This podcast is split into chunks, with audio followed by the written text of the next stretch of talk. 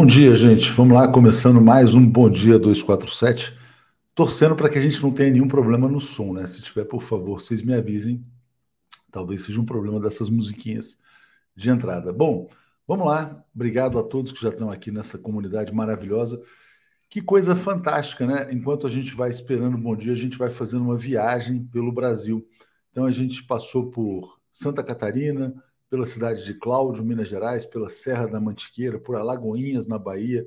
A gente viu que o dia amanheceu lindo em Porto Alegre. Enfim, é um passeio por todo o Brasil aqui com o nosso público maravilhoso, né? Deixa eu saudar aqui uh, alguns superchats que já chegaram e vou depois me fixar nesse comentário aqui do Natan, que é muito interessante. É, bom, bom dia ao Rafael Mendonça, todo dia aqui com seu superchat matinal 2.47. Bom dia, Jairo Costa, dizendo: o ataque à sede da PF não foi por acaso. Os alunos do Bob Jefferson aprenderam com ele a atacar uma instituição que não se contaminou com, por completo com práticas milicianas. Viva a democracia, né? Tudo bem com o som, né? Ah, que bom, obrigado. Natan, bolsonarismo é igual a terrorismo. Olha que interessante, né? A gente colocou como tema do Bom Dia hoje a escolha do mercadante para o BNDES alvo também de terrorismo. Eu ontem quase que eu morri de rir quando eu vejo uma matéria do Valor Econômico dizendo o seguinte: escolha de mercadante sinaliza escolha política e não técnica para o BNDES. Falei, porra, mercadante, economista, professor de economia, né, a Unicamp, da PUC de São Paulo, uma referência no debate econômico no Brasil, uma escolha política. E depois toda essa celeuma, né? Não, veja bem, a lei das estatais veta. Bom, para começar, a lei das estatais já deveria ser derrubada, né? porque ela é fruto de um golpe de Estado. Todos, todas as leis implantadas no pós-derrubada de Dilma Rousseff, a meu ver, são leis ilegítimas no Brasil, porque o Temer é um golpista e tudo que se fez a partir de então deveria ser revogado. O revogaço não deveria ser só apenas em relação a 20, 23 medidas do governo uh, do Bolsonaro. Tudo que aconteceu depois do golpe deveria ser revogado. Mas qual que é a reflexão que eu faço? Quando a gente vê aquelas cenas lá de Brasília, terrorismo, tal, os policiais, os militares, porque a gente sabe que quem está tocando o terror em Brasília são policiais e militares protegidos pelo terrorista mor do Palácio do Planalto, incendiando ônibus. Eles são consequência de um outro terrorismo, o terrorismo do mercado financeiro, que foi feito contra a presidente Dilma Rousseff. O Brasil vai quebrar, o Brasil vai ser rebaixado, o Brasil vai ser isso, as estatais vão quebrar, e isso e aquilo. O que, que eles queriam? Eles queriam intimidar, assustar, para assumir o comando do Estado. Como assumiram o comando do Estado, o que, que eles fizeram? Eles direcionaram todo o orçamento público brasileiro, ou grande parte dele, para o capital financeiro. Foi isso que aconteceu com as privatizações, com o teto de gastos, com essas medidas que foram implementadas o pobre foi retirado do orçamento. Então, antes do terrorismo de Brasília, que está agora nos seus estertores, que é o terrorismo bolsonarista, houve o terrorismo da Faria Lima. E olha que interessante que eu reservei aqui para vocês, né? É, olha como, aliás, tem gente que fala que hoje eu vou entrevistar o Alisson Mascaro, ele vai falar sobre isso, né? É, o, o, o, capitalismo é barbárie. Né? Então, a Faria Lima é barbárie. A Faria Lima talvez seja mais barbárie do que o terror que está sendo tocado pelos militares e policiais bolsonaristas que recebem lanchinho da Michelle em Brasília. Agora, vamos ver aqui esse exemplo aqui de civilização. Né? Isso aqui é uma entrevista, a primeira entrevista do Fernando Haddad é, como ministro da Fazenda. Aí ele é questionado por uma repórter que fala assim: olha, mas veja bem, sua equipe não está tão plural quanto a gente gostaria do mercado, etc. e tal. Vamos, vamos nos fixar nessa resposta dele aqui rapidamente. Olha, eu peço é, até a gentileza de que vocês façam uma avaliação da equipe a hora que ela estiver montada. Né? Eu estou anunciando um secretário executivo é, que, que eu saiba, nunca participou de uma única reunião do PT na vida dele. Acho que nunca teve uma filiação partidária na vida dele. E até outro dia era presidente de banco. Né? E, então, eu acho. Né, o Bernarapi, se você consultar o mercado, né, eu não sei quem é o mercado, mas que vocês consultam. Mas se vocês consultarem o mercado para quem vocês eventualmente ligam, eu duvido né, que o Bernardo Api tenha alguma restrição técnica sobre a maneira como ele enxerga o mundo. É uma pessoa, é, uma dedicação incrível, né? E fez parte de, é, de um governo ultra exitoso, né? Na área econômica. Então, eu realmente não consigo ver com os dois nomes que eu anunciei uma preocupação dessa natureza, é, sinceramente. E nem estou apresentando toda a equipe. Estou apresentando duas pessoas é, que, na minha opinião, têm muita respeitabilidade da sociedade em geral e do mercado em particular. Agora, eu não posso. É, eu, não, eu, não, eu, eu, fui convidado para ser ministro da Fazenda do Brasil. Né? Então, eu preciso pensar o país. Quando eu falo, eu tenho que resolver o problema sem tirar o pobre do orçamento, eu não sei se essa segunda parte muita gente concorda. Eu concordo, por isso que eu vim para um governo que tem essa uh, que tem esse princípio de que o pobre tem que estar no orçamento. Está claríssimo, né? Fantástico. Então, o que, que acontece? O que, que é o terrorismo no mercado? Não, não pode, o Brasil vai quebrar, vai ser rebaixado. O que, que eles querem? Pobres fora do orçamento, né? se possível, sem aposentadoria, sem direitos trabalhistas, sem, nenhuma, sem nenhum programa social. Fizeram uma concessão em tempos de pandemia, porque era inevitável, né? mas agora a gente tem um governo né? civilizado, como diz aqui a, a Wanda Mares Scopel Haddad, sempre educado. Então, contra a barbárie, contra o terrorismo da capital federal, dos militares e policiais bolsonaristas, a civilização do Flávio Dino. Contra o terrorismo da Faria Lima, a civilização do Fernando Haddad.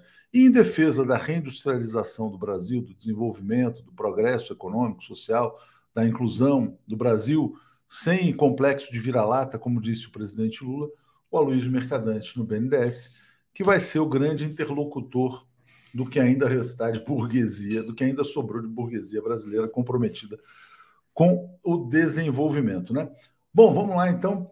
Efeméride do dia, lembrada aqui pela nossa querida Tatiana Lobato. Hoje é aniversário da presidente Dilma Rousseff. Parabéns, muita saúde, felicidades. A Dilma nasceu na cidade de Belo Horizonte no dia 14 de dezembro de 1947. Né? Dilma está muito bem, brilhando, arrebentando. Tive a alegria de estar com ela outro dia. Recentemente, é, a gente acompanhou é, ali com o Florestan a eliminação da seleção brasileira diante da Croácia. Né? Foi realmente uma, um encontro bastante agradável, bastante divertido. Dilma querida, como diz aqui o Diógenes Labra, né?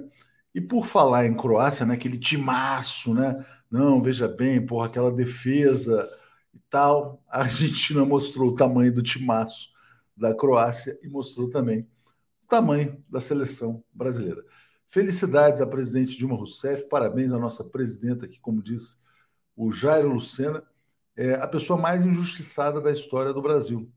Organizou Copa do Mundo, a Copa das Copas, a melhor das Copas do mundo até hoje, organizou os Jogos Olímpicos do Rio de Janeiro, fez o maior programa de investimentos em infraestrutura recente da história do Brasil, que foi o PAC, uh, promoveu grandes investimentos na área elétrica, as, as novas usinas que foram feitas, modernizou todos os aeroportos e foi golpeada pelos terroristas do mercado financeiro que queriam, de um lado, sequestrar o orçamento público e, de outro lado, sequestrar a renda do petróleo brasileiro, que saiu da sociedade brasileira e foi direcionada também para o capital financeiro internacional.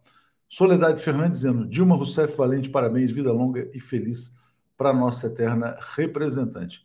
E agora, dito isso, eu trago então o nosso grande repórter, Marcelo Auler. O comentário de Marcelo Auler Bom dia, grande Marcelo Auler, tudo bem? Bom dia, Megafone. Bom dia, Léo, bom dia, comunidade. Olha, Zé Reinaldo está fazendo falta, né? Com as efemérides do dia aí. Ele é que traz todas elas. Eu já deixo aqui meu abraço à presidente Dilma Rousseff pelo aniversário dela. Muitas felicidades. E acho que ela, pelo que comentam, vai se tornar uma grande embaixadora brasileira, divulgar o Brasil no exterior dentro de um cargo que o presidente Lula que demonstra cada dia o que é mais carinho por ela. É, tá cada dia mais próximo dela. Merece, merece. E sobre o seu outro comentário da civilidade do Haddad, eu só tenho a lamentar, Léo, eu estava ontem nessa entrevista, que alguns colegas nossos continuem sendo ventrílocos desse famoso mercado, famoso entre eles, que e se manifestem de maneiras atabalhoadas, como o Haddad eles, eles trabalham para o mercado, né? Então, na verdade, é. Assim, não é que eles sejam ventrílocos, né? eles são empregados do. Léo, acho que eles nem percebem. Não, mas, é. muito, mas, mas, mas aconteceu um processo no Brasil, Marcelo, que é o seguinte: é, havia uma influência do capital financeiro nos meios de comunicação, porque eles eram grandes anunciantes. Depois eles se tornaram credores dos veículos de comunicação. E depois eles se tornaram donos. Né? Então, por exemplo, o principal site de economia do Brasil, Infomoney, pertence à XP. O outro principal site de economia, a Exame, pertence ao Banco BTG. A Veja é do BTG. Então, enfim, quer dizer, é, assim, quer dizer, é um controle direto do mercado financeiro. Não por acaso, a, na Veja passada ou retrasada, falava-se, já que o tema é essa questão do BNDES, do mercadante, como são obsoletas as ideias do PT, o BNDES já morreu, pode enterrar, o mercado supre todas as condições de capital, as necessidades de capital do país. O mercado não quer concorrência, essa é a grande realidade. Mas, desculpa, Marcelo, te cortei. Não, é isso, você está certo. A questão toda, você vê, por exemplo, uma jornalista como a Miriam Leitão, que eu já falei aqui, que eu discordo dela na área econômica em muita coisa, embora ela eu reconheça que ela é uma pessoa capacitada, ontem elogiou as escolhas do Haddad. É claro que ela cobra, ah, falta isso, ah, falta aquilo. Eu estou tentando pegar, pegar aqui a coluna dela. Ela falou que falta um fiscalista. fiscalista é, falta um fiscalista. Falta tipo um cara, sei lá. É, um não sei o que ela chama de fiscalista, tá? É, é um não é a tipo minha área. Mansueto, Mansueto. É, o, a economia não é a minha área, vocês sabem disso eu dou palpite muito raramente em economia, mas eu estava lá nessa entrevista, gostei, cobrei do Haddad uma posição sobre esta armadilha que o Banco do Brasil está fazendo no Rio, é, da venda de um prédio no último mês de governo, por um preço de 311 milhões de reais, coisa assim, 45 andares. Ele disse que ele não sabia e que ele acha que deveriam, em questão de respeito, consultar o governo que entra, coisa que ele fez quando passou a prefeitura para um adversário. No último mês do governo, como prefeito de São Paulo. Quando ele perdeu a eleição, ele fez consultas ao novo prefeito eleito. Isso foi o final da entrevista, né? Tinham até me cortado dessa entrevista, eu tive que dar uma atropelada lá para respeitar a minha inscrição na, na fila de perguntas. Porque cada entrevista dessas são feitas filas de interessados em fazer pergunta, né? E aí acaba se estendendo muito. Então, é, eu estava lá, ouvi, e fiquei assustado de ver com essa cobrança quando as pessoas que estão sendo colocadas são pessoas respeitadas pelo mercado. Não é uma equipe de Paulo Guedes. Aliás, o, o, o Haddad falou uma coisa ontem, agradecendo os contatos com Paulo Guedes e com a equipe dele. Disse que foram contatos civilizados, mas deixando claro que só encontrou servidores públicos. E aí alguns coleguinhas alertaram ele, é porque a maioria dos que estavam lá já pularam fora do bonde. Ficaram servidores públicos substituindo. É, acho que está. E, e, e, acho muito engraçado isso. Paulo Guedes recebe o Haddad uma, duas, três vezes.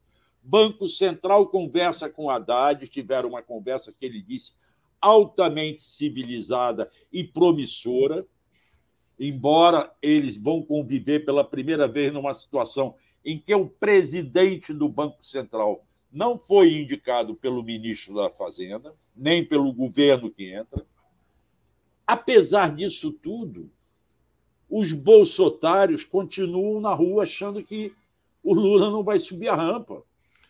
É, a gente já percebe, Marcelo, que não são propriamente bolsotários, né? Muitos deles são terroristas, muitos deles são policiais, muitos deles são militares patrocinados por um governo terrorista.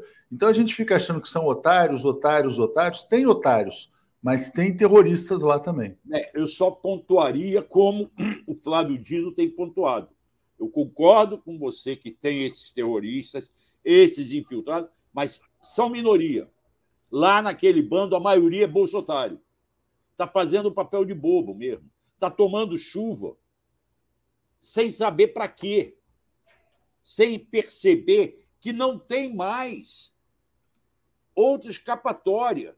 O Lula já está indicando os novos comandos militares e já está cobrando dos novos comandos militares aquilo que não é feito hoje. Ontem eu recebi de um, eu vi no celular de um policial federal uma foto aérea do setor militar urbano. Tinham não sei quantos ônibus, várias estruturas metálicas abertas. Entende? Vi fotos do quebra-quebra de segunda-feira nesse celular desse policial federal, em que o, os ônibus pegando fogo e os carros de bombeiro próximos, sem fazer nada.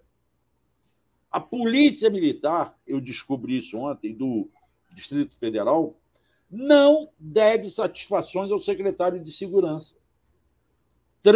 O, o trânsito é direto, o diálogo é direto. Governador Ibanês e o comandante da Polícia Militar, que é bolsonarista. Então você tem uma situação anômala em que o secretário de Segurança não tem poderes sobre a Polícia Militar, você tem uma necessidade da Polícia Militar no dia primeiro, porque o policiamento ostensivo será dela. Haverá um cercado de grades, não aquele tapume, cercados de grades. Serão dois corredores de grades, um e no meio um corredor em que andarão as forças policiais para evitar que se passe arma haverá detectores de metais para entrar no cercado. Tá? Agora, tem que estar atento.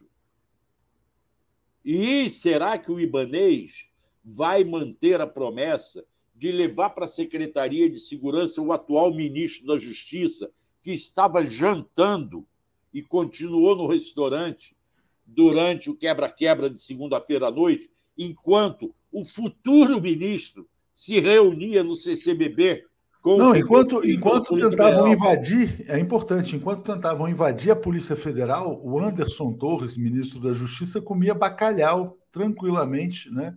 Sem Eu se incomodar com absolutamente nada. Talvez porque, talvez porque tivesse informações, tivesse dizendo, não, vai fundo, né? Vai fundo porque é do nosso time, né?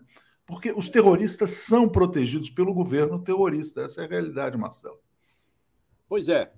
Então, nós temos essa situação. Eles estão, o, o governo eleito está tomando muito cuidado nessa situação, mas está atento. Está atento e está dizendo: vamos punir. Nós vamos punir. Nós vamos identificar e punir. Há muitas fotos que permitem a punição. Logo, em janeiro, quando a relação de força mudar, virão as respostas a esses ataques do dia 12 de dezembro.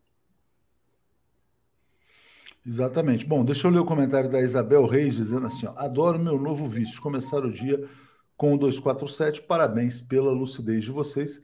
E a gente chega à conclusão de que bolsonarismo é terrorismo. A gente só precisa extrapolar que neoliberalismo é terrorismo. Então, neoliberalismo financeiro levou ao terrorismo bolsonarista, né? Porque há muitos terroristas também na Avenida Faria Lima, em lindos edifícios envidraçados, um mais moderno que o outro, um mais bonito que o outro, e dizem: não, se o Fernando Haddad for ministro da Fazenda, tudo vai, vai se perder, todos os progressos do Paulo Guedes. Se o Aloysio Mercadante for presidente do BNDES, tudo vai por água abaixo. Os terroristas da Faria Lima, às vezes, podem ser mais perigosos do que os terroristas lá da Polícia Federal. Não da Polícia Federal, que tentaram invadir a Polícia Federal. Né? É, Léo está dizendo de uma entrevista de um PF que denuncia o GSI, o GSI então pode estar no campo do terrorismo também, é, que é o Gabinete de Segurança Institucional comandado pelo general Heleno, que disse que não presta continência ao presidente Lula, tem que ser né, já devidamente aposentado. Marta por Deus, o, medido, o pedido de prisão do Chavante teve, teve timing suspeito. O Chavante é um índio fake patrocinado pelo fazendeiro Didi Pimenta, não sei se vocês viram o Didi Pimenta, dizendo que estava pedindo grana para o tal do Chavante. O Olavo Lins está dizendo assim, ó, é, será que não falta um fiscalista na Globo, né? Eliudson Auler, bravo repórter de campo. Carlos Carvalho, Atus, bom dia para vocês. Bolsonaro não aceitou que Dilma, pelo sofrimento que passou na ditadura, fosse indenizada pelo governo federal? Não, o Bolsonaro vem da linhagem dos torturadores, né? Mas tudo vai mudar. Agora nós teremos o Silvio Almeida como ministro de Direitos Humanos. Maria Helena, Dilma Rousseff, dignidade e honestidade a serviço do Brasil. Vida eterna para nossa verdadeira imortal. Parabéns. Lúcio Raezer. Léo, há poucos dias na mídia bozolina de Porto Alegre foi dito: saiam da frente dos quartéis, precisamos tumultuar Brasília. Já já falamos sobre isso. É, Thelma Guelpa, só faltam 18 dias para a grande festa da democracia. Muita saúde, felicidades, presidenta Dilma. Bom dia a todos. Rosângela, que resposta maravilhosa do Haddad. Começou bem, começou bem o Haddad mesmo, viu? É, e Rosângela também dizendo que o Rio continua lindo, como sempre, né? Bom, vamos lá então. Uh, Marcelo, voltando para você. Você já falava sobre a posse, né? Mas vai mudar então o protocolo, né? Eu acho que não, acho que vai se respeitar o protocolo, só vai se ter cuidado demais com a segurança. Mas nós não acreditamos, muita gente não acredita. Aliás, há até quem concorde comigo, dizendo que foi bom esses incidentes, esse terrorismo na segunda-feira, dia 12, porque foi o alerta final.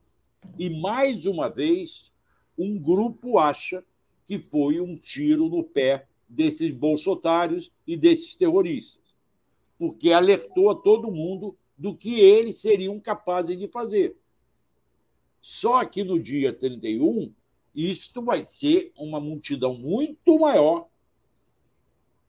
e um policiamento muito mais reforçado. Até lá, é todo um trabalho de inteligência.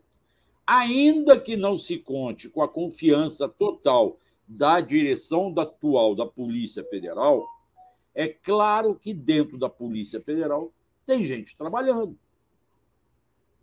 A equipe que trabalha para o Alexandre de Moraes está lá. E é uma equipe independente, que a direção não tem poderes sobre ela. Foi uma exigência do Alexandre de Moraes manter os policiais de confiança dele ele vai continuar atuando não mais como presidente do Tribunal Superior Eleitoral, porque encerrou-se o processo eleitoral. Mas ele continua à frente daqueles famosos inquéritos que poderão levar muita gente à cadeia ainda. Como levou o Pataxó, o, o, não, não é Pataxó, é. Chavante. Chavante. Como levou o Chavante a pedido do Aras. Agora, a questão é, vão prender o Didi Pimenta ou não, né? Para quem não sabe, o Didi Pimenta é o fazendeiro de Araçatuba que dizia que pagava o chavante. Sim, mas como é que você prende ele? Você tem que ter um motivo. O fato dele pagar, dizerem que ele paga o chavante, já não justifica... Não, não mas ele pagou para ir a Brasília para tumultuar, né? Para lutar... É, tem pra, que pra... ver, tem que... Aí, ontem, eu tive essa informação de uma pessoa próxima. Eu disse, qual é o próximo passo do Alexandre de Moraes? Aí essa pessoa que conviveu com, esteve com o presidente do TSE na segunda-feira, me disse: os financiadores. Ele vai em cima dos financiadores. E isso, Léo, você sabe que você não anuncia, você faz. Quem anuncia não faz, porque alerta. O Alexandre de Moraes não, tem, não fala com a imprensa há muito tempo não conversa com nem jornalista com quem ele já tinha o hábito de conversar ou de falar. Ele já é uma pessoa calada. Eu procurei me aproximar, procurei assessoria para ver se eu conseguia falar com ele. Não há, não está recebendo jornalista. Pode ser que agora, após a posse, vencido esse período, vencido a eleição, ele volte a dialogar com os jornalistas, porque o clima está desanuviando aqui em Brasília. É isso aí. Leca Barbosa dizendo assim, Marcelo, uh, ah, 6.351 pessoas assistindo, só 2 mil likes, vamos puxar os likes. Júlio Beraldi, as SS do bolsonarismo tem que ter um tribunal de Nuremberg. De fato, todos os nazistas brasileiros têm que ser punidos, assim como seus financiadores. O Euclides, alguma dúvida de que os militares e GSI estão por trás dessas arruaças? Está ficando cada vez mais claro, né? Só não vê quem não quer. Lilian Fernandes dizendo: bom dia a todos. Léo, corte do seu editorial de hoje, parabéns, quero compartilhar, parabéns pelo trabalho de toda a equipe. É, e obrigado a Maria de Saint-Germain, contribuindo com o documentário do Joaquim. Obrigado, estamos assim, bem perto de alcançamento. O Joaquim daqui a pouco vai estar em Brasília na cobertura da posse. Marcelo, só um tema aqui antes da gente chamar o Paulo e o Alex, que eu queria passar por você, que é a queda de braço lá em Brasília, né?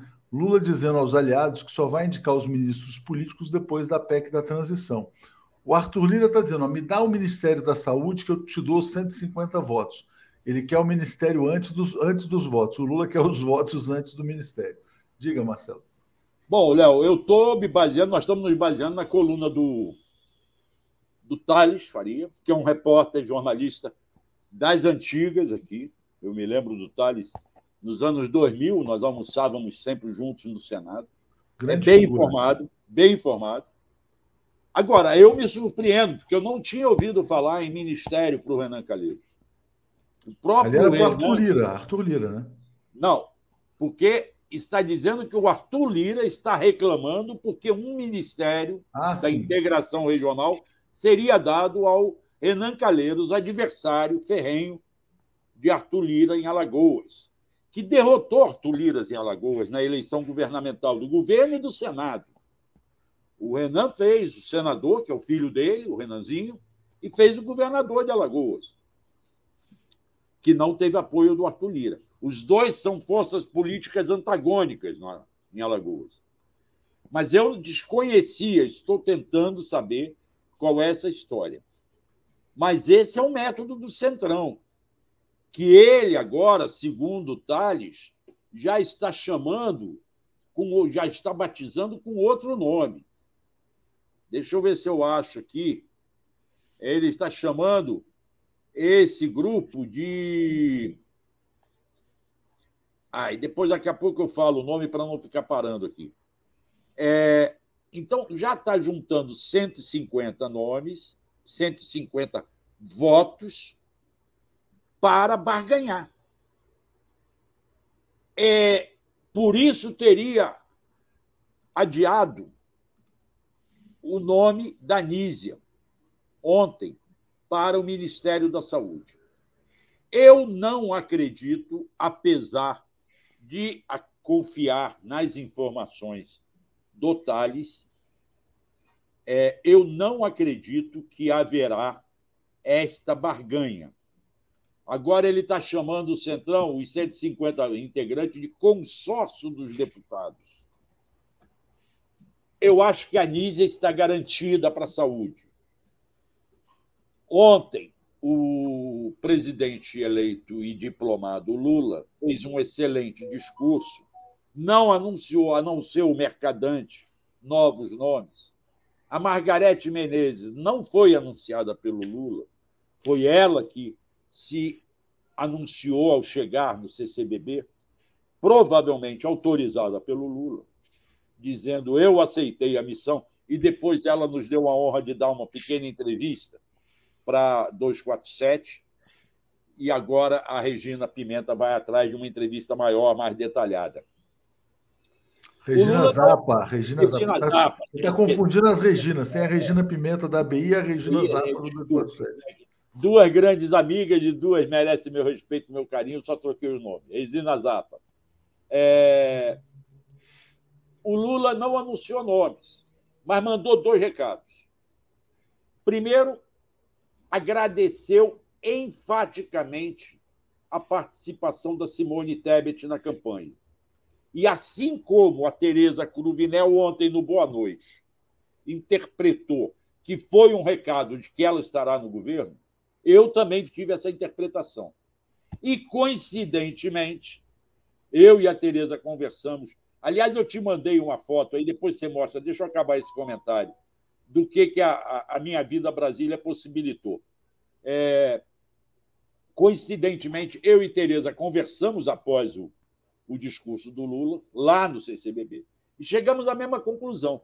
Quando ele elogia a Simone e logo em seguida fala da necessidade desse governo investir com toda a força na educação básica, no ensino integral. Alguém que estava do meu lado disse assim: Leonel Brizola e Darcy Ribeiro estão aplaudindo lá dos seus túmulos, e já veio tardiamente essa necessidade. Deu uma força à questão da educação, ficou no ar a possibilidade de Simone Tebet ser indicada para a educação. Simone Tebet, que se apresentou ontem e acabou falando rapidamente com a gente, não está recebendo jornalista, disse que ela está preparando a despedida dela do Senado, ela vai fazer um discurso, e indo lá porque ela tinha que votar alguns projetos na CCJ ainda. Ela negou que tivesse algum atrito com o governo Lula, explicou que não veio a diplomação porque tinha assuntos pessoais a resolver em Campo Grande, lá em Mato Grosso, mas deixou claro que ela não está procurando um cargo pelo cargo. Ela tem um projeto, que ela pode tocar esse projeto mesmo sem estar no governo, que é da força à educação, da força à questão das famílias necessitadas. Então, eu acredito que, sendo na desenvolvimento social, que foi o grupo do qual ela trabalhou, ou na educação, ela aceitará o convite. Está sem som, Léo, está sem som. Você está desligado. Opa, obrigado, Marcelo. Talvez ela seja de fato ministra da Educação, até porque a Isolda ainda não foi confirmada. E Marcelo, o outro recado encerrar... dele, o outro recado dele foi a força para o SUS. Isso. Para a saúde, que eu acho que vai ser a Nízia. Tudo indica que sim, tudo indica que sim, que é, ah, inclusive, com o apoio do Temporão, que é um grande defensor do SUS. Né? A Marit Saint-Germain está dizendo: bom dia, Tuxo, Marcelo, pequena contribuição para o documentário, muito obrigado. Elias, Marcelo, o mandato do Alexandre de Moraes vai até 2024 no TSE. Estela Bettini, por favor, me mande um e-mail no atucha.brasil247.com.br para a gente ver a questão da sua assinatura. É, Maria La Roca dizendo: parabéns, querida presidente Dilma, felicidades. Marisa Borges também parabenizando aqui a Dilma Rousseff. Rita dizendo: bom dia, denuncio o advogado Marcelo Suave, bolsonarista que se faz de neutro e incita o povo com suas mentiras. Denunciem, né? Marcelo, antes de chamar o Paulo e o Alex aqui, só quero dizer que agora você atingiu um novo estágio. Agora você é homenageado pelo João Pedro, nosso grande desenhista, um oh, desenho digital. Grande Boa, tá João Pedro. mais novo, hein, Marcelo? Eu quero. Marcelo ficou tão quero emocionado. Quero para mim esse desenho. Oi? Eu quero para mim esse desenho e já reivindico que a vinheta você troque o meu retrato por essa aí. Muito então mais bonito esse. Muito, muito obrigado. Muito... O João Pedro conseguiu me embelezar. É uma coisa difícil isso. Agora, você viu o que, que a minha vinda a Brasília possibilitou? Eu Diga, finalmente Marcelo. conheci o meu xará, Marcelo Shoa. Ah, tá aqui, tá aqui. Daí a foto. Nós Grande, vou botar aqui você. questão de conhecer a Tereza Cruvinel, que ela não conhecia, e eu e a Tereza conhecemos o Marcelo Shoa.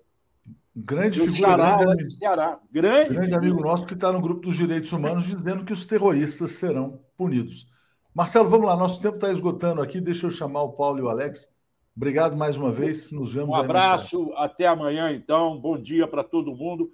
Eu vou hoje gravar uma entrevista com o Guilherme Boulos, que deverá ser transmitida à tarde.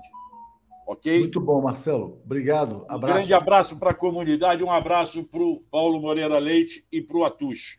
Para o Alex, valeu. Para o Alex, para o Alex, perdão, perdão. Alex Sonic e Paulo Moreira Leite. Bom dia, gente. Bom dia, Paulo. Bom dia, Alex. Tudo bem? Tudo em Tudo paz? Bem, bom dia, bom Paulo. dia. Tudo tranquilo. Bom dia, Alex. Tudo bem? Tudo bem. Bom dia, Léo. Bom dia, Paulo. Bom dia a todo mundo aí. Vamos lá, avançamos um pouquinho no tempo aqui. Bom dia, Gisele Ventura, nossa nova assinante. Deixa eu já botar. Pela primeira vez, pela primeira vez, desde o começo dessa Copa do Mundo, acertei um placar ontem. Botei Argentina 3, é, Croácia 0, né? Então, ainda posso ganhar o bolão, não tenho mais chance mais uma. O que, hoje, que ganha no bolão, hein? Ganha uma passagem de ida e volta para qualquer lugar do Brasil. Você não ah, sabia, é? Alex? Ah, eu não sabia. Eu pensei, ah, tem um prêmio. Tem um prêmio, um tem prêmio, um prêmio valioso. Tem um prêmio. Eu até tinha as pessoas que estavam liderando Quem o Quem que está na frente? Deixa eu trazer aqui. Miguel, o Miguel Paiva acertou um 4x1, que eu me lembro. Eu não, não acertei não é, nada. Mas o bolão não é interno. O bolão. Ó, as pessoas que mais acertaram são José Wagner Fernandes Dantas, Cristina Borges, Reginaldo Lime Silva, Rosa Guadagnini, Zé Almeida Lira, Paulo Roberto Santos, Gustavo Félix. Esses são os campeões assim até agora, mas depois, eu não via, a gente não atualizou com o resultado da Argentina. Hoje é França e Marrocos. Marrocos. Eu botei 5 a 0 para a França, diga. Paulo e Alex, o que, vocês acham aí? Vai? É possível. Olha, eu, eu tenho errado tanto que eu preciso pensar um pouco. Mas eu acho que vai ser 3 a 0 também. Vai repetir ontem. Diga, Alex. É, Marrocos vai, vai ficar na defesa, a linda defesa deles, que eles dançam para cá, dançam para lá, vão para cá. Tem aquele goleiro que também dança nos pênaltis. É um, é um, é um jogo complicado para a França, mas a França tem uma força incrível, né? Agora, o que é que tem aquele central, a França é muito forte. É, 2 a 0 vai. 2 a 0 Mas olha, o talento do Messi realmente a gente tem que tirar o chapéu. Eu tinha falado mal, quando a Argentina perdeu da Arábia Saudita, eu falei, ah, o Messi não é essas coisas, não. Mas eu estava completamente enganado. Foi, foi espetacular. E ele, com a idade que tem, né? Quer dizer, dando esse espetáculo, a Argentina mereceu muito, né? Bom, vamos falar então da, da, nossa, da nossa questão aqui. Paulo, vamos começar pelo mercadante. Eu estava falando sobre o terrorismo do mercado financeiro, né? E ontem estava assim: não, o mercadante não pode, vai ferir a lei das estatais, a bolsa vai cair, o dólar vai subir, vão voltar os campeões nacionais, toda aquela questão. O Lula não apenas indicou o Aloysio Mercadante, que você conhece há muitos anos, né, Paulo? Acho que era importante você conhecer, você contar para a gente desde quando você conhece o Aloysio Mercadante. E o Lula também disse: vão acabar as privatizações. Diga, Paulo. Bem, então, só para atender ao seu pedido, eu conheço o Mercadante desde os anos 70. Nós somos colegas na USP do movimento contra a ditadura, movimento pelas liberdades, né? fizemos passeatas, fundamos vários, uh, uh, participamos da fundação de várias entidades, né?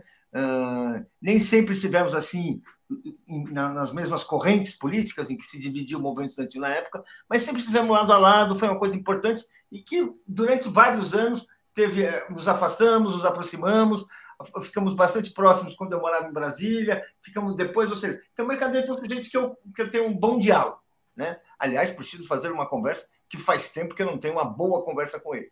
Mas eu, enfim, eu acho que ele é um sujeito absolutamente preparado, absolutamente uh, uh, coerente na sua trajetória, e eu, eu fiquei muito feliz com a decisão do Lula de uh, uh, colocar o Mercadante como ministro da Fazenda. Porque realmente ele é capaz, ele tem pensamento próprio, no sentido de que ele elabora, ele não é um repetidor de fórmulas, e claramente o que ele está apontando, aquilo que o governo Lula está apontando e que ele está apontando, realmente são as respostas que uh, o país precisa. Depois, dessa, depois da destruição do bolsonarismo, o que nós, o, o Mercadante fala em reconstrução do Estado, fala em retomar a industrialização, que é um elemento básico, é o ponto de partida assim, que sempre foi um momento de progresso em qualquer país do mundo, e o Brasil abandonou esse esforço pela industrialização há muito tempo. Tem isso como uma prioridade, é muito bom. E o Lula ontem fez uma, uma, uma, uma, uma afirmação muito importante. Vão acabar as privatizações. Isso eu acho muito bom como uma postura presidencial, como uma linha de trabalho, e isso também é bom para a equipe, porque a privatização é aquele grande elemento de chantagem da imprensa, elemento de, de ataque, de uh, uh, uh, que a elite brasileira, a, elite mundial, na verdade, porque a elite brasileira não tem cacife para comprar estatais, mas a elite mundial, sem dúvida, tem e passou os, os últimos anos fazendo isso, pressionando por isso. É muito importante o Lula, o Lula ter falado isso, porque isso alivia a equipe econômica de pressões indevidas que vão ficar assim, cobrando, cobrando. Não, chega, o presidente já avisou que vamos parar as, as, as privatizações. Então, isso, isso eu acho um elemento bom. Isso abre uma perspectiva para o desenvolvimento. Quem tem alguma dúvida sobre as, as, ideias, que eu acho que vale a pena estudar, acho que vale a pena conhecer, tem aqui um livro do Mercadante em que ele faz um balanço dos governos Lula e Dilma. Ele teve papel importante nos dois, que chama Brasil, a Construção Retomada. É um, é um, é um, é um livro documento, tem estudos oficiais importantes e tudo, e que aponta o caminho. E eu acho que, assim, se nós queremos uh, uh, falar, uh, discutir isso, isso é um ponto importante. Ele também tem um, o, o, seu vice, né? que é o Gabriel Galípolo, né? Não, aí é o Haddad, aí é o secretário ah, tá, tá, Haddad. Tá certo, tá certo, é, o mercadante é BNDES, não é ministro da Fazenda, Paulo. Isso, isso exatamente. É, é BNDES. Verdade, me enganei Você também. Você disse uma hora mercadante, ministro da Fazenda. Não, é BNDES. Errei também, errei também. É muita, muita novidade para um dia só. Não, não, mas tá certo, é porque está na equipe econômica, eu entendi. Eu, eu, eu, não tinha reparado quando você falou Fazenda, tá certo. Também falei assim, falei assim, mas enfim, é importante o BNDES é o lugar de quem tem iniciativas assim econômicas, de quem vai mobilizar recursos estatais. O BNDES já teve um papel importante nos outros governos Lula e Dilma e agora terá vai retomar esse papel em vez de virar aquilo que ele se tornou nos últimos anos, quase que uma caixa de financiamento para privatizações. Ao contrário, ele vai ser caixa de financiamento para crescimento econômico. Ou seja, é muito bom e é muito importante isso, isso que ele, essa, essa, essa presença dele ali. Vamos lá, deixa eu trazer comentário, já te passo, Alex. A Leila está dizendo vai ser 2 a 1 um Marrocos. Luiz Alberto, Messi, jogador bom dentro e fora de campo. Jairo Costa, cada vez mais se confirma que Lula terá que tratar a comunicação do governo com muita atenção. Os arautos golpistas estão com toda a força. Rosângela Pinheiro, Léo, que seria ferir a lei das estatais? Não, porque essa lei diz que não pode ter em estatal ninguém que tenha vinculação partidária ou participado de campanha, tá? o que é uma grande bobagem, né? Porque, no fundo, quer dizer, as pessoas podem ter liberdade política também. Edu Mangbit está aqui nos apoiando, e o Wilton Santos dizendo: não basta parar as privatizações, é preciso reestatizar, a começar pela Eletrobras e os ativos da Petrobras. Né? Porque simplesmente parar acaba sendo uma concessão aos golpistas, né? Ah, o que vocês venderam até aqui, tudo bem, né? Depois a gente só não vende mais, né? Vamos parar por aqui. Então tem esse ponto que ele traz é muito importante. Mas, Alex, esse tema da lei das estatais é, que está sendo questionado aqui pela Rosângela é importante, porque também foi um sinal do, da Câmara, do Arthur Lira, em direção ao governo Lula. Diga, Alex. Então, esse empecilho que havia caiu ontem na Câmara que é o artigo 17, que impunha uma quarentena de 36 meses para diretores de estatais que participassem de campanha. E essa quarentena caiu para 30 dias. Um projeto do PP, da, da deputada Cirina Leão, do PP, aprovado rapidamente ontem, vai ser aprovado no Senado. Então, esse empecilho que existia não existe mais ele vai assumir a presidência do BNDES e isso aí, a resistência, da resistência do mercado. O mercado vive de negócios, o mercado vive de investidores.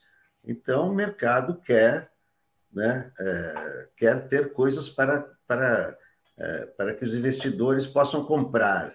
Né? Então, é, qual é o sonho deles? Vender é, grandes empresas estatais, né, que são enormes, que são. Né? Então, o mercado vive de negócios. Então, a pressão do mercado é para ter vendas, compras e vendas, e as grandes vendas estão aí. Né? Então, isso aí vai, vai, vai existir e tal, essa pressão para. É, é, acho que é normal, porque são, são negócios, mas eu, eu, os investidores terão. Não é claro que o governo quer investidores, né, estrangeiros, mas não comprar as estatais, né? que é investidores em, em segmentos mais importantes, né? a Amazônia, né? a saúde e tal, né? é, social, a, a, questão social, né? Então, é, mas o mercado, o mercado vai pressionar. Eu acho que o mercadante é, um, é qualificadíssimo para, para o cargo, um cara sério, um cara é, que tem lastro, que tem, enfim, ele é do ramo, ele é desse ramo aí. Eu acho que é uma, uma indicação ótima. Essa é existência do mercado natural, porque o mercado procura negócios. Né? Não, é interessante isso que você falou. Governo, né? é, isso que você falou tem muito sentido, Alex, de fato, porque você pega as privatizações, elas geram muitas comissões para os bancos de investimento. É, claro. Então você fala assim, vamos privatizar a Eletrobras, aí você junta 10 bancos de investimento, tal, eles fazem lá colocação, follow-on, não sei o que, tem um monte de nome. É uma loteria, é, uma, é um prêmio de loteria. Não, não, não, não, não, é necessariamente uma loteria, mas é um fato assim, quer dizer, quando você coloca a venda, aí você chama investidor daqui, dali e tal, e um monte de comissão vai sendo paga. Então, eles vivem disso também. O BNDES, ele tem uma outra vertente, quer dizer, bom, hoje ele está sendo um assessor de privatizações, como disse o Paulo, mas em tese ele deveria ser um banco para financiar investimentos de longo prazo na economia brasileira. O que, que aconteceu? Qual foi a média de crescimento do PIB no governo Lula? Dois governos, 4,5%. Qual foi a média de crescimento no governo Dilma? Mais ou menos 2,5%, né? e a gente não pode contar os anos ali do golpe de Estado. Qual foi a média de crescimento do governo Temer? Ponte para o futuro, 1,5%. Qual foi a média de crescimento do governo Bolsonaro? 1,6%. Então, o neoliberalismo privatista gerou maus resultados econômicos. Isso é um fato. E o mercado fica dizendo que isso está bom, tal, porque provavelmente gerou muita negociata, né? Bom, aí eu vou botar aqui o Haddad. O Haddad foi muito caro. Eu estava vendo a entrevista do, do Haddad.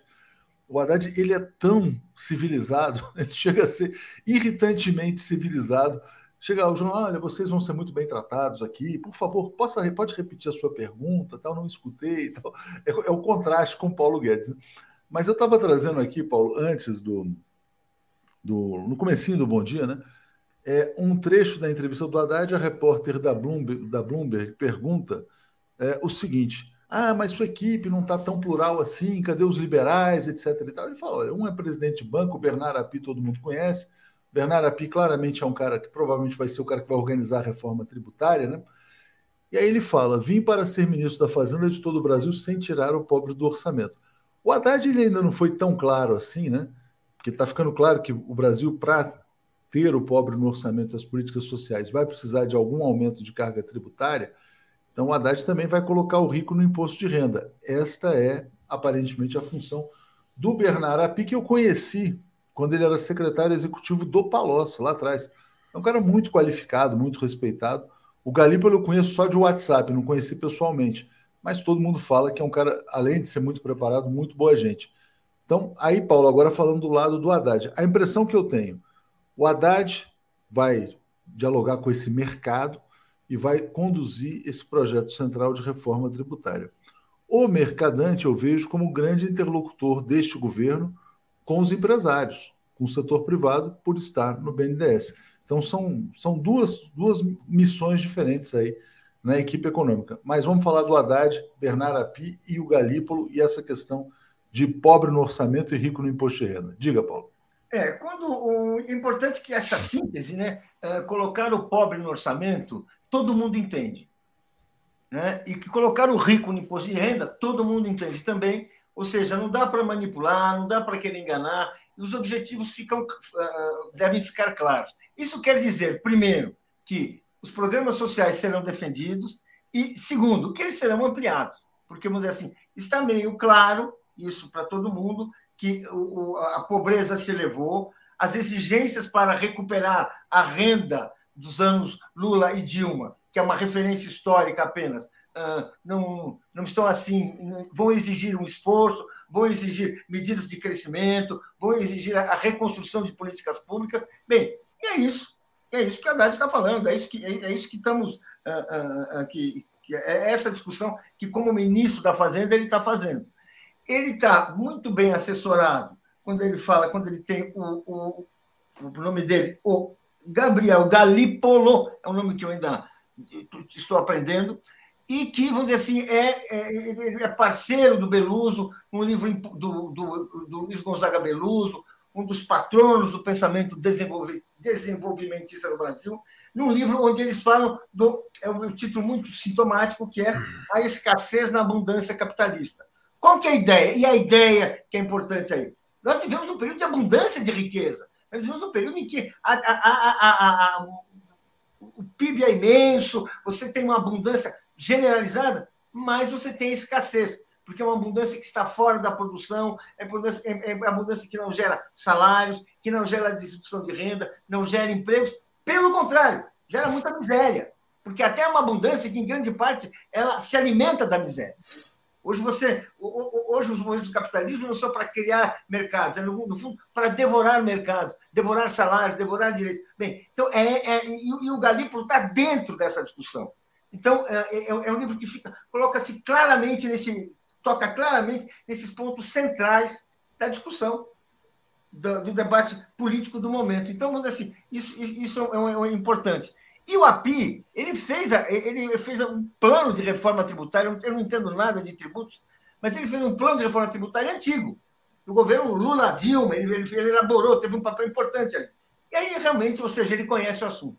Não vai dar para discutir imposto no Brasil, debater reforma tributária, quem ganha e quem perde, porque essa, essa é a discussão, quem vai começar a pagar mais, quem vai começar a pagar menos e, e toda, toda a estrutura de imposto no Brasil é feita para isentar os ricos e uh, uh, cobrar dos pobres. Quanto mais pobre, você nem percebe o quanto você é abandonado, quanto imposto você paga, porque está tudo embutido, são todos impostos invisíveis.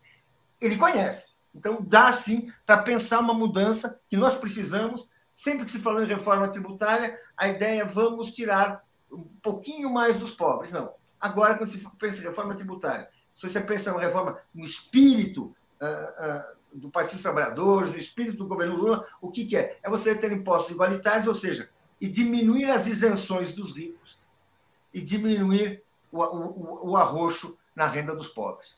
É, vai ser a grande discussão, viu, desse primeiro ano de governo, vai ser a reforma tributária. Alex, vamos falar também da PEC da transição, que tem a ver com esse tema. Deixa eu só atualizar os comentários. O Euclides está dizendo, Léo, você não lê meu superchat? Li sim, falei, você lê. Você disse que o Helena que está por trás do terrorismo e eu concordei. Né? A Mira Silva está dizendo, precisamos reverter privatizações como a da Relan. Todas as refinarias têm que reverter, não é simplesmente parar. Porque, na verdade, não adianta você ter uma privatizada, uma não privatizada. Ricardo Rodrigues, decepção com Zaratini na CNN. Enquanto cabo fascista do PL vociferava xingava Lula, ele piava e não rebatia a altura sobre o terrorismo em Brasília. Eu não assisti, Ricardo, não posso comentar, mas obrigado pelo comentário. O Zé Bosco dizendo: o Brasil precisa voltar e se reafirmar como um país para o povo, se desvincular da tutela militar. São duas tutelas, é a tutela militar e a tutela do mercado também. O Lula já está dando um recado claro para o mercado. Né? O Edu Mangbit está nos apoiando. E, Alex, vamos lá. Essa questão da reforma tributária tem tudo a ver também com o financiamento da PEC da transição. Né? O Birajara está dizendo assim: não adiantará nada taxar os ricos em 0,001% enquanto pagamos 27%.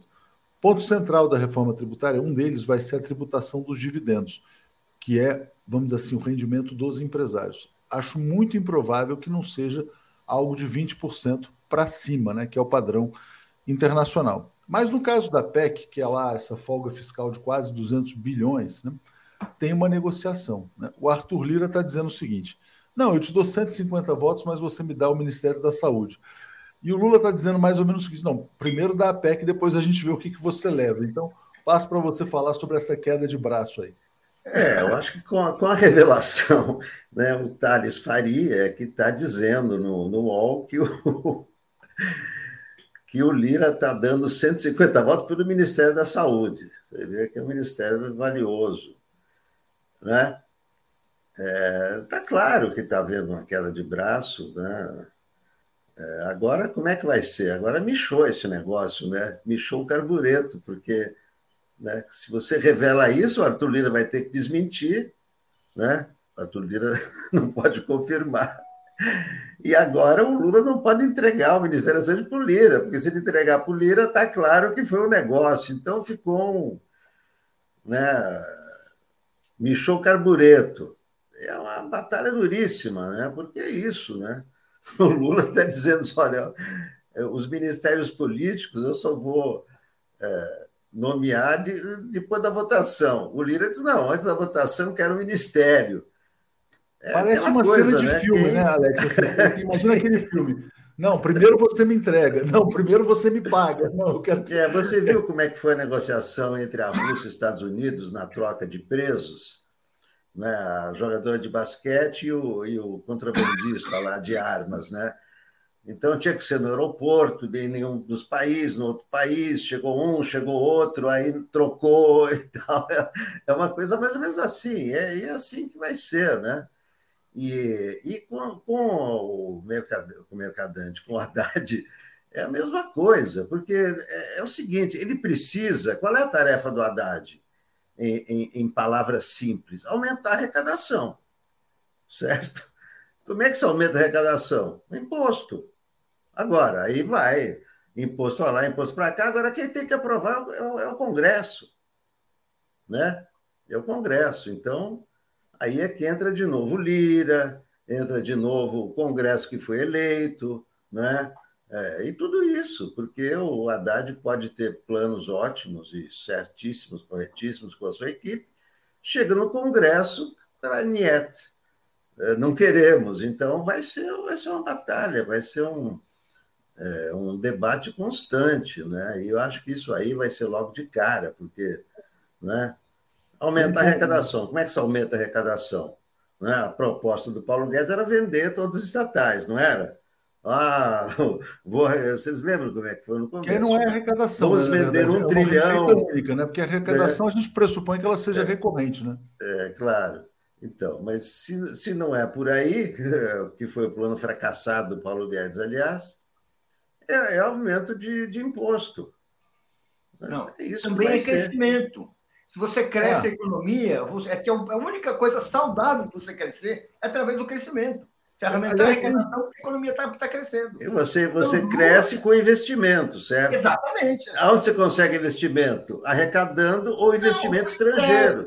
Você, não, você, pode, você pode colocar coisas ali, não é assim. Não, não, mas é interessante, porque aí, aí a gente mostra a complementariedade entre a equipe do Haddad e o BNDES. O papel do Aloysio Mercadante é fazer o Brasil crescer, né, com investimentos, etc. E tal.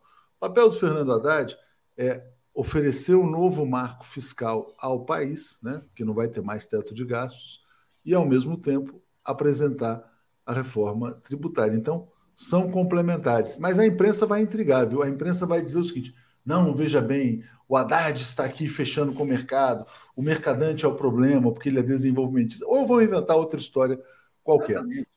O Carlos Guedes pede uma entrevista aqui com a Maria Lúcia Fatorelli. Ela já veio aqui várias vezes sobre a auditoria da dívida pública, podemos chamar novamente. É, obrigado pela sugestão. Mas vamos falar um pouco sobre o terrorismo bolsonarista, né? Muita gente reclamando, dizendo, poxa, ninguém foi preso, o judiciário já percebeu uma certa leniência né, das autoridades ali em relação a isso. Como é que vocês estão vendo a saída para isso? E também de que maneira isso impacta a posse. Diga lá, Paulo.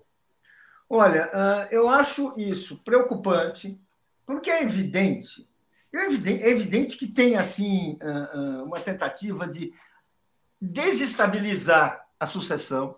Eu não sei até que ponto. Agora, nós estamos criando uma situação que a gente pode fazer uma aposta, que é a aposta que nós estamos fazendo. Isso vai passar, vai ter a posse, um novo governo, a ordem vai se restabelecer. É, assim, é isso que estou vendo. Como assim agora? Será que vai ser assim tão simples?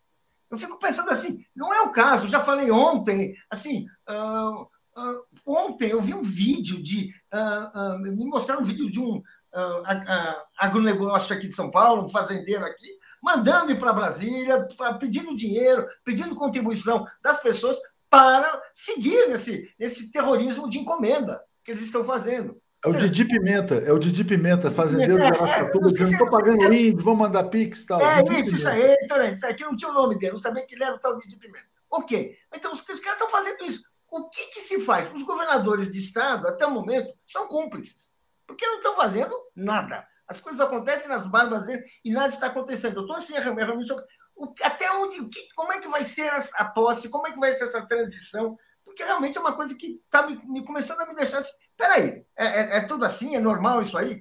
Eu acho que, eu acho que, eu não sei, não sei. A relação de forças, aquilo que a gente adora falar, realmente, a relação de forças mostra que esses, os terroristas não têm condição de vencer. Agora, o que, que, eles, que, que eles vão fazer? O que, que eles vão. O que, que nós estamos falando? Alex, como lidar com os terroristas, né? Quer dizer, diante do que está acontecendo, e como é que você está vendo a reação das autoridades até agora? O George Slap está dizendo terrorismo de Estado descarado. Diga. É evidente que houve leniência. Evidente que aquelas pessoas que estavam ateando fogo, imagina atear fogo em automóveis. É, Enquanto o ministro da Justiça comia bacalhau. É, e, e não foram presos, entrando em. em é, tentando invadir prédio da, da Polícia Federal. É, é, claro que houve, que houve total leniência da, da, da Polícia Militar de Brasília, que é responsável é, por, esse, por esse policiamento. Né? Isso ficou evidenciado.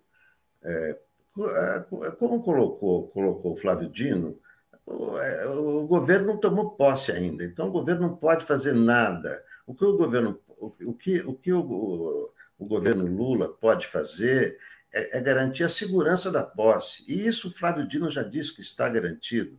Isso vai ser, vai ser tudo isolado e tal, e etc. Essas pessoas, o Flávio Dino também disse, serão localizadas e punidas. Não serão punidas agora, o governo vai tomar posse daqui a duas semanas. Então, o que não está acontecendo agora, que deveria, deveria, porque são prisões em flagrante. E tem vários vídeos com provas, é, bolsonaristas roubando gasolina de, de posto e depois ateando em, é, jogando em, em, automóveis, em ônibus. Há, há provas documentais não serão punidos agora e, e o governo de transição não pode fazer nada a respeito disso. Mas daqui a 15 dias, sim. Então é uma questão de esperar. Mais 15 dias, os vídeos estão aí, e como disse o Flávio Dino, e eu, tenho, temos toda, ele tem toda a credibilidade, né?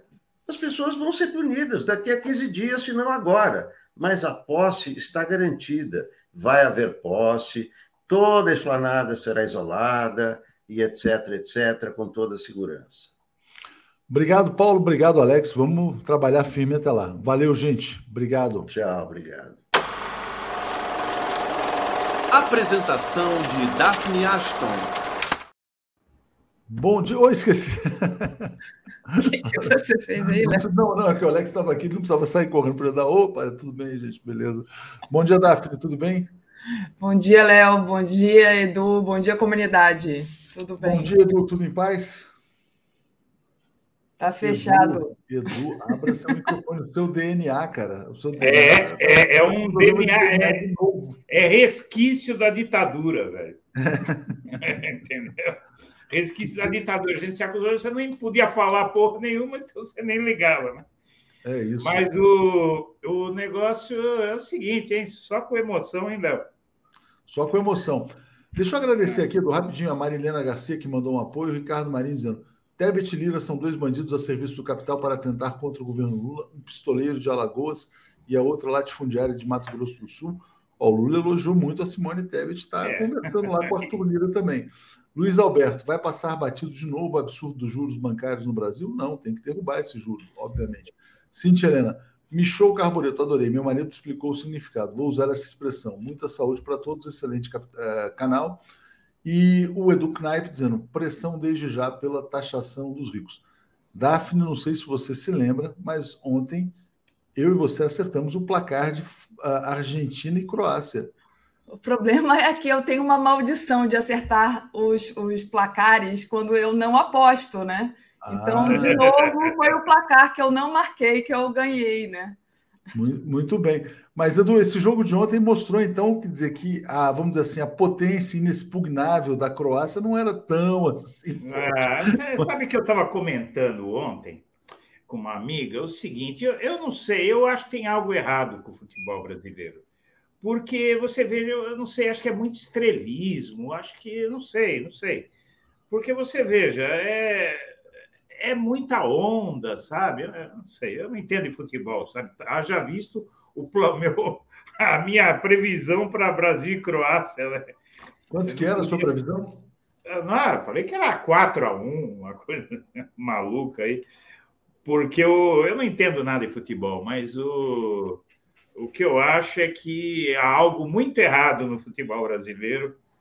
E desde o 7 a 1 que a gente vem vendo, é a geração Neymar para mim, viu? Sei lá.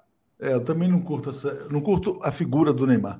Mas olha só, hoje é hum. França e Marrocos. Vamos pegar os palpites de vocês. O link está na descrição do vídeo. Só não vou botar aqui porque eu queria seguir com esse comentário, é, mas está na descrição do vídeo no YouTube, né? França e Marrocos, Zafine, só para pegar o seu palpite. Eu sou Marrocos desde criancinha, né? Então eu vou apostar 3 a 1 para o Marrocos, vai. O Marrocos não faz gol, Davi. Essa você vai eu perder. Sei, eu botei 5 a 0 para a França. Mas... Me deixa. Diga, Edu, você.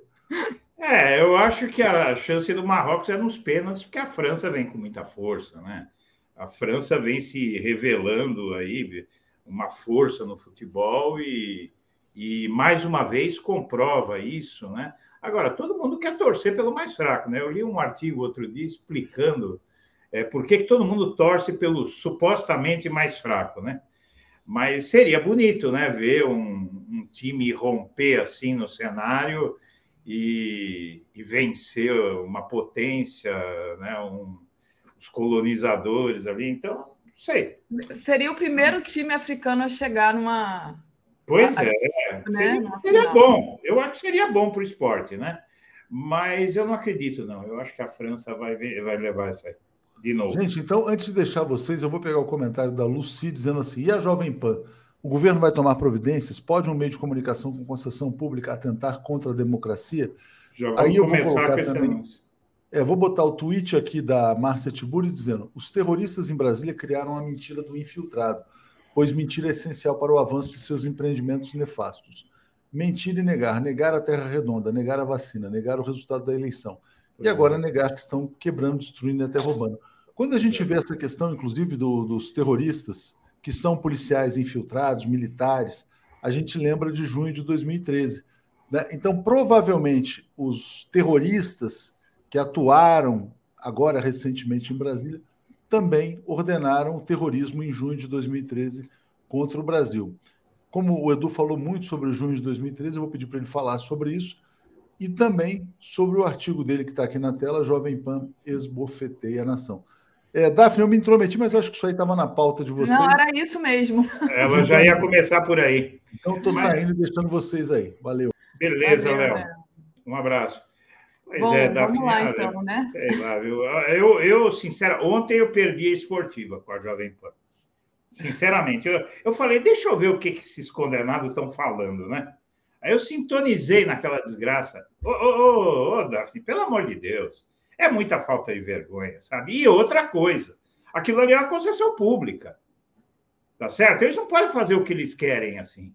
Eles não podem é, forjar uma mentira daquela magnitude, o que é que eles fizeram? Ah, porque a tática de queimar ônibus é da esquerda, com os black blocs. Você vê que até hoje aquela desgraça de 2013 persegue a gente. Mas é verdade, porque não é assim que faz manifestação. Não é? A gente vê, a gente está vendo o que nós vimos em Brasília. Eu acho que tem que servir de norte para a esquerda que manifestação você faz para colocar a população ao seu lado. Tá certo? Você não faz manifestação para colocar a população contra você. Mas é um absurdo, porque é óbvio, estava claro, e depois, ao longo do dia, surgiu um, uma coisa incrível. O Estadão uh, trouxe uma matéria que é o seguinte: é uma tenente-coronel da reserva, né? Uh, dizendo ali que foram infiltrados, não sei o quê, no Instagram. Aí ela encontra uma das manifestantes. E aí, companheira, veja como é que foi aí esse negócio, né? Tal, ela, é, não, a gente fez o certo, era o que precisava fazer, tal. Não, mas foram os infiltrados, não? Ela, não, não, fomos nós mesmos que fizemos. Entendeu? Fomos nós mesmos que fizemos e nós fizemos porque o Alexandre de Moraes, toma atento que o, o preso, o sujeito que se prendeu é um cacique. Né? que era um cacique e tinha que respeitar o cacique, o cacique que foi condenado por tráfico de cacique drogas. Cacique que não é cacique, né? Já tem Nem é vários é vídeos. É padre que não é padre, é cacique que não é cacique e é presidente que não é presidente, né? Exatamente, já tem vários vídeos, está aí a matéria que, a qual você se referiu, é. da uhum. Coronel da Reserva, falando que foi infiltrados, né? mesmo o discurso é. da Jovem Pan, mas esse, esse indígena, ele não é cacique, é, a gente trouxe aqui ontem vários vídeos de outros indígenas e de caciques dizendo que ele não é cacique, né? que ele não representa o povo indígena, que o povo indígena, né, principalmente o povo chavante, a qual ele, ele enfim, é a etnia dele, é, diz que está com Lula, então isso já foi desmentido. Lembrando que esse cara ele foi condenado por é, tráfico de drogas e também por exploração de mulheres, né? Não sei se você já notou que o bolsonarismo ele usa negros para atacar movimento negro. Ele usa indígenas para atacar os indígenas, né? Ele usa homossexuais para atacar os homossexuais. É, é, é, é um é um nível de vilania. Mas agora, a Jovem Pan é uma concessão pública. Tá certo? Eles não podem ficar colocando mentira no ar, mentira grosseira, no ar desse jeito. Espera-se. Não, desculpa, só lembrando, né, que o neto do, do ditador do, do Figueiredo ele fez um, um comentário incitando a guerra civil, falando que frouxidão é essa. Quer dizer, é. numa concessão pública, ele está incitando uma guerra civil. É, como isso você isso disse, é... Né? é crime. Eu acho que, que isso tem que ser revisto. Eu acho que tem que ser revisto. Deve ter muito gato nisso aí. Ah, agora a gente tem aí uma série de, de medidas, né? O, o, o Lula assumindo, ele vai chamar os, os comandantes militares ou o ministro da Defesa vai falar: você tira esses caras lá da frente, né? Porque isso aí é outra coisa, é outra coisa que não pode continuar acontecendo uh, no Brasil. Uh, você veja, eu sou vizinho aqui, eu moro perto da Lespe, aqui em São Paulo. Uh, aquilo ali se transformou num chiqueiro a céu aberto, sabe? Uma coisa uh, alucinada que incomoda todo mundo. Os, cara cantam, os caras cantam hino uh, militar às três da manhã, minha filha. É um nível de messianismo, de loucura, sabe? Que, que esse país precisa voltar à normalidade. E, e eles vão tentar, não é, tumultuar a posse do, do Lula. Eu não tenho a menor dúvida e eu acho que tem que pegar muito pesado, tem que pegar muito duro, tem que fazer sentir o peso da lei. Sabe, tem que fazer sentir o peso da lei, porque isso já ultrapassou todo e qualquer limite. Esse país está se transformando numa república bananeira. Não sei se está se transformando ou está se revelando, né? mas seja como for, está na hora de, de, colocar ordem nesse país, de, de nós nos darmos ao respeito nós precisamos nos dar ao respeito, porque não, eh, não é possível a, o nível de palhaçada que se inaugurou nesse país com esse governo. Né? E, e pior, você tem aí, eu acho que como, como símbolo dessa era, uma matéria que eu mandei para você, Daphne, de que a, equipe da transição está com medo que o Bolsonaro roube a faixa presidencial. É. Isso aí é o, é o fim da picada, né? Quer dizer, eu acho que é um eles, eles chegariam a esse ponto, né? É eles chegariam a esse ponto. Nós elegemos um adolescente de 14 anos para ocupar a presidência da República. Não, um adolescente de 14 anos mal educado, então, né? Mal educado, é verdade. Vamos proteger os adolescentes de 14 anos, porque eles não são assim. Ah, digo em termos né, de, de, de ações impensadas, né? Que a adolescência, via de regra, é prova de ações, eh, de, de, de condutas, né? Pouco adultas, né? Tal. Veja, eh, e pior que ninguém duvida em qualquer lugar do mundo que você falasse, olha, o presidente que sainte vai roubar, eh, vai sabotar e roubar a faixa da posse do entrante, em qualquer país civilizado, as pessoas falavam, meu, vai procurar sua turma, você acha? Vai acontecer? Aqui não. Você fala que o presidente vai roubar a faixa, todo mundo acredita. Não é? é o símbolo do que está acontecendo no Brasil, Daphne.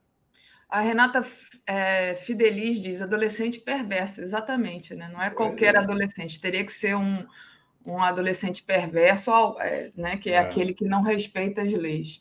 A Renata Ferraz disse assim: Neto do Figueiredo tem passado de prisões e negócios com Trump.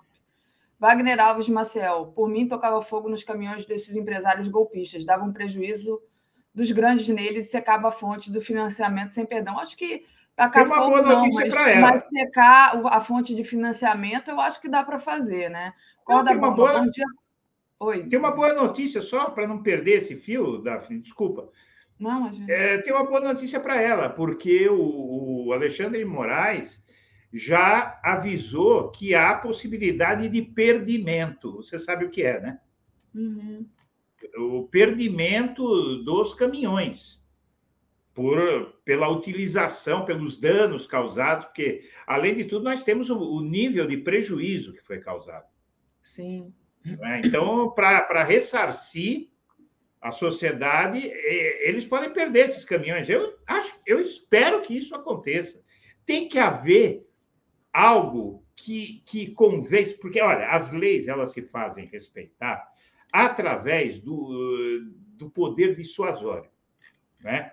Então, a lei ela dissuade aquele que aquele que está querendo infringi-la, mostrando para ele que não compensa. Então, há que mostrar que esses atos do Bolsonaro e das suas milícias aí inclusive as milícias ministeriais, não compensam. Sim. Né? Eu vou, eu vou trazer uma outra matéria aqui, mas antes, só deixa eu terminar aqui a leitura uhum. para a gente não se atrasar muito. A, o Ricardo Rodrigues Galvão diz: não é adolescente, é moleque da terceira idade. É. O Corda Bamba, a perfil Corda Bamba, né? Bom dia, comunidade Daphne Edu. E um dia especial para Dilmãe e doutor Marcos Caseiro, celebremos a vida. Então, queria mandar meu beijo especial aqui para nossa presidenta Dilma, que faz aniversário hoje, e também, igualmente, ao doutor Marcos Caseiro, porque realmente, gente, se existe uma pessoa que precisa ser homenageada nesse país, é Dilma, né? Foi é, vítima das maiores injustiças e agora a gente está tendo que passar, reconstruir o Brasil, né? É, a partir de tudo que fizeram contra ela, mas contra o Brasil também. A Vermelho Pimenta. Daphne, manda um beijo para o meu filho Lucas. Ah, então um beijo para o Lucas também. Hoje ele faz 31 anos. Manda também para a presidenta Dilma, é o dela também. Então, tá mandado um beijo para o Lucas, para o doutor Marcos Caseiro e, é, evidentemente, um grande beijo para presidenta Dilma. Acabei que eu me deixei pequenininha aqui. Mas, é, Edu, eu queria trazer justamente isso, né? Você, fica, você falou aí várias vezes, algo tem que ser feito, algo tem que ser feito. E aí tem uma matéria aqui no nosso site dizendo que a equipe do Lula se, é, manifestou insatisfação com a PM do Distrito Federal, né? É, eles dizem que faltou rigor da PM para conter os terroristas bolsonaristas em Brasília na noite de segunda-feira. Ontem, o Daniel Cara deu uma entrevista aqui dizendo que o hotel dele estava de frente ali para as manifestações e ele pôde assistir e participar um pouco ali daquela, daquela confusão. Inclusive, parece que levou uma ovada lá do, do manifestante bolsonarista, enfim. Mas não deve ter sido fácil manter a calma numa situação dessa. Mas. De fato, o que a gente sabe é que não houve nenhuma prisão, né? E depois nós ficamos sabendo também que essas pessoas elas elas acampam ali na área militar, né? Então, é, de alguma forma, né, é, estão dando guarida ali para eles, né? Não estão é, digamos assim, passa um pano para esses manifestantes que tacam fogo em ônibus, etc, etc, etc. Se fosse professor, já tinha sido preso, levado uma borrachada, spray, spray de Muito pior, Daphne. Cara, muito, ou pior. Muito né? pior, muito pior. Pelo seguinte, em abril de 1996, é, uma manifestação de sem terra foi metralhada pela PM, uma manifestação que tinha homens, mulheres, crianças, idosos, foram metralhados pela PM porque estavam atrapalhando o trânsito numa estrada, lá no Pará. Então, aí a gente já pode uh, entender o que é que está acontecendo hoje no Brasil. Né? Felizmente, é um dos momentos mais trágicos da história do país. O que, que eles estavam fazendo? Estavam destruindo alguma coisa? Estavam incendiando alguma coisa? Não. Estavam exercendo o direito de reunião e manifestação. Né? E inocentes, idosos, crianças, mulheres.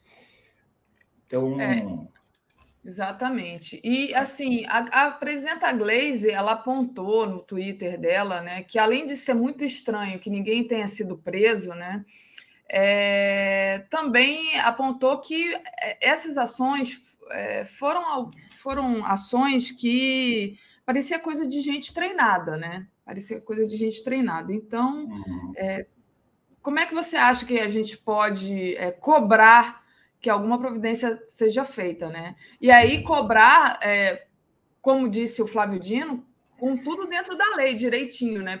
Primeiro. É verdade. Pode falar. A partir do dia primeiro deixa de ser cobrança e vira ordem. Não é? A partir do dia primeiro, o ministro da Justiça ele pode determinar, e o presidente da República, o novo governo do Brasil, pode determinar uh, que tudo seja apurado e punido. Uh, é? Então, uh, é, essa é a questão. Agora, é, a gente sabe é, que existe uma tentativa de tutelar, de os militares tutelarem o novo governo, manterem o Lula sempre sob ameaça de golpe. Não é? Isso é algo que é preciso se preocupar, não é? Preciso uh, tomar uma atitude em relação a isso. Né?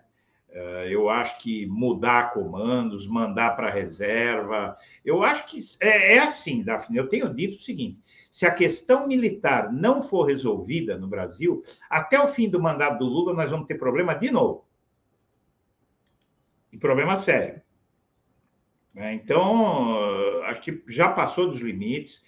Outra coisa que precisa. É, se, se nós deixarmos tudo do jeito que está, nós vamos ter problema é, com a chantagem pseudo-religiosa, nós vamos ter problema com a chantagem militar.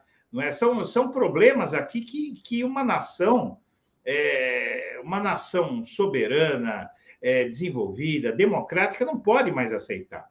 Nós estamos pagando o preço aqui no Brasil de não fazer como a Argentina, como o Chile, como o Uruguai, como os países que purgaram seu passado. Eu acho que vai ter que, que arrumar um jeito. Se a gente for ficar só na sobrevivência, nós vamos eternizar esse problema, né? Eu não sei como fazer, eu sei que é difícil, eu sei que é arriscado, a gente sabe, mas mas nós não podemos, o, o Brasil nunca vai ser uma democracia enquanto a gente tiver que pensar no que os militares vão achar a cada decisão que quem governa o país tiver que tomar. Verdade. Né? E, o, o um, bom, de tudo que aconteceu no dia da diplomação, né, eu acho que fica, liga-se um alerta também para o dia é. da posse, né? Tem uma matéria que está no Globo, é, que eu vou compartilhar aqui com vocês, que é essa daqui, né? Aliados de Lula ligam alerta após ato de vandalismo em Brasília, mas plano de segurança para posse não deve ser alterado. Edu, é, você acha que tem que mudar o esquema de segurança? Quer dizer, imagino que você não seja um especialista em segurança, mas você uhum. teme pela segurança do Lula? Você acha que alguma coisa. Parece que nem, che... nem chegaram perto né, de ameaçar o Lula com esses atos lá de Brasília, mas enfim, o que, que você. É, não chegaram perto porque foi um movimento desorganizado, não é tal. Assim, apesar de a, de a gente ver alguma orquestração naquilo. Agora, é... a gente sabe que esse, esse problema incomoda o, o Lula, ele vai incomodar muita gente poderosa, inclusive os militares. Não é? Então, é, por exemplo, essa história de o Lula desfilar em carro aberto, por exemplo, não sei se é uma boa ideia nesse momento, se eles têm certeza de que não há risco, né? eu não sei, eu gostaria, acho que todos nós gostaríamos né, de ver o Lula desfilando em carro aberto e tal. Uh, mas eu acho que tudo isso deve ser muito pensado, porque quem está do lado de lá não é, não é pouca coisa. Você tem uh, grupos uh, de militares muito organizados é, envolvidos nisso aí. Então, e toda sorte de. Você vê que, que eles, é, inclusive, têm até orientação, é, tem, tem orientação vinda de fora do Brasil. Então, eu Só acho... o fato deles estarem acampados em área militar no Distrito Federal já. Já, porque ali eles estão no, no coração para fazer um. para criar um problema sério. Exatamente. Né? Estão no coração da coisa lá. Quer dizer, o Lula vai estar aqui, eles vão estar, sei lá, dois, três quilômetros para lá, uma multidão que, no caso de, de um comportamento uh, irracional ali, pra, vai ter que trocar tiro, vai ter que jogar bomba. Nós vamos ter uma posse com bomba de gás, com bala de borracha. Sabe, com o mundo olhando. Quer dizer, isso, inclusive, sabota o Brasil. Você imagina o mundo, o mundo olhando, olha, festa da posse do presidente da República, bala e borracha, tiro, depredação, carro incendiado, ônibus incendiado. Você afasta investidores, né? E, e veja que eh, em situação normal você diria, olha, até os apoiadores do Bolsonaro vão se revoltar com isso, mas a gente sabe que não acontece. Porque essa gente que está do lado de lá o, o que eles querem é tocar fogo nesse país se o país não for eh, do jeito, não estiver do jeito que eles querem. Se estiver do jeito que eles querem, eu toco fogo. Ah, as pessoas vão passar fome, vai ter sofrimento, ótimo. É isso que nós temos no Brasil. E, eu, eu acredito que com uh, luvas de pelica não sei se vai resolver esse negócio. Eu acho que é preciso dissuadir essa gente. Agora, é lógico que falar é fácil, né? É, fazer é muito mais difícil, mas eu acho que. Eu, e eu vejo esse sentimento. Ouvindo o querido Flávio Dino, meu amigo, é, sabe, dar essas declarações que ele deu, eu, eu tenho certeza de que ele entende isso é, e, e, eu acho que o presidente Lula também entende isso, e eu acho que as coisas vão mudar. O Lula, inclusive, ele. ele eu, eu mandei uma matéria aí para você que ele vai começar a fazer live também, né? E, Sim. e vai se manter na ofensiva. É, o Lula vai usar as mesmas armas da extrema-direita, que eu acho que foi uma coisa que, inclusive, eu cheguei a falar aqui é, no 247 que o Lula tem que manter essa comunicação direta. Né? Tem, é verdade. Com, é com as verdade. bases, né? E que a extrema-direita inaugurou essa, essa forma de comunicação, que é uma forma de comunicação direta e eficaz, né? Sim. Porque estavam lá, eles começaram a, a seguir o, o Bolsonaro o tempo todo. E assim eu acho que tem que ser feito também. A gente tem que escutar o Lula o tempo todo, tem que saber do que está acontecendo no, no governo é, é, do Lula o tempo todo. E se existe um canal de comunicação direta, é, que é a internet, é ótimo isso, né? O, deixa eu só agradecer ao Fernando aqui, o Fernando Pug, e aí já passo para você comentar esse ponto. Ele uhum. diz que está usando os vídeos do 247 como material didático nas aulas de português para estrangeiros e que o primeiro é. dinheiro que ele ganhou tornou-se membro. Então, pede para a gente mandar um olá para eles, um ola, né?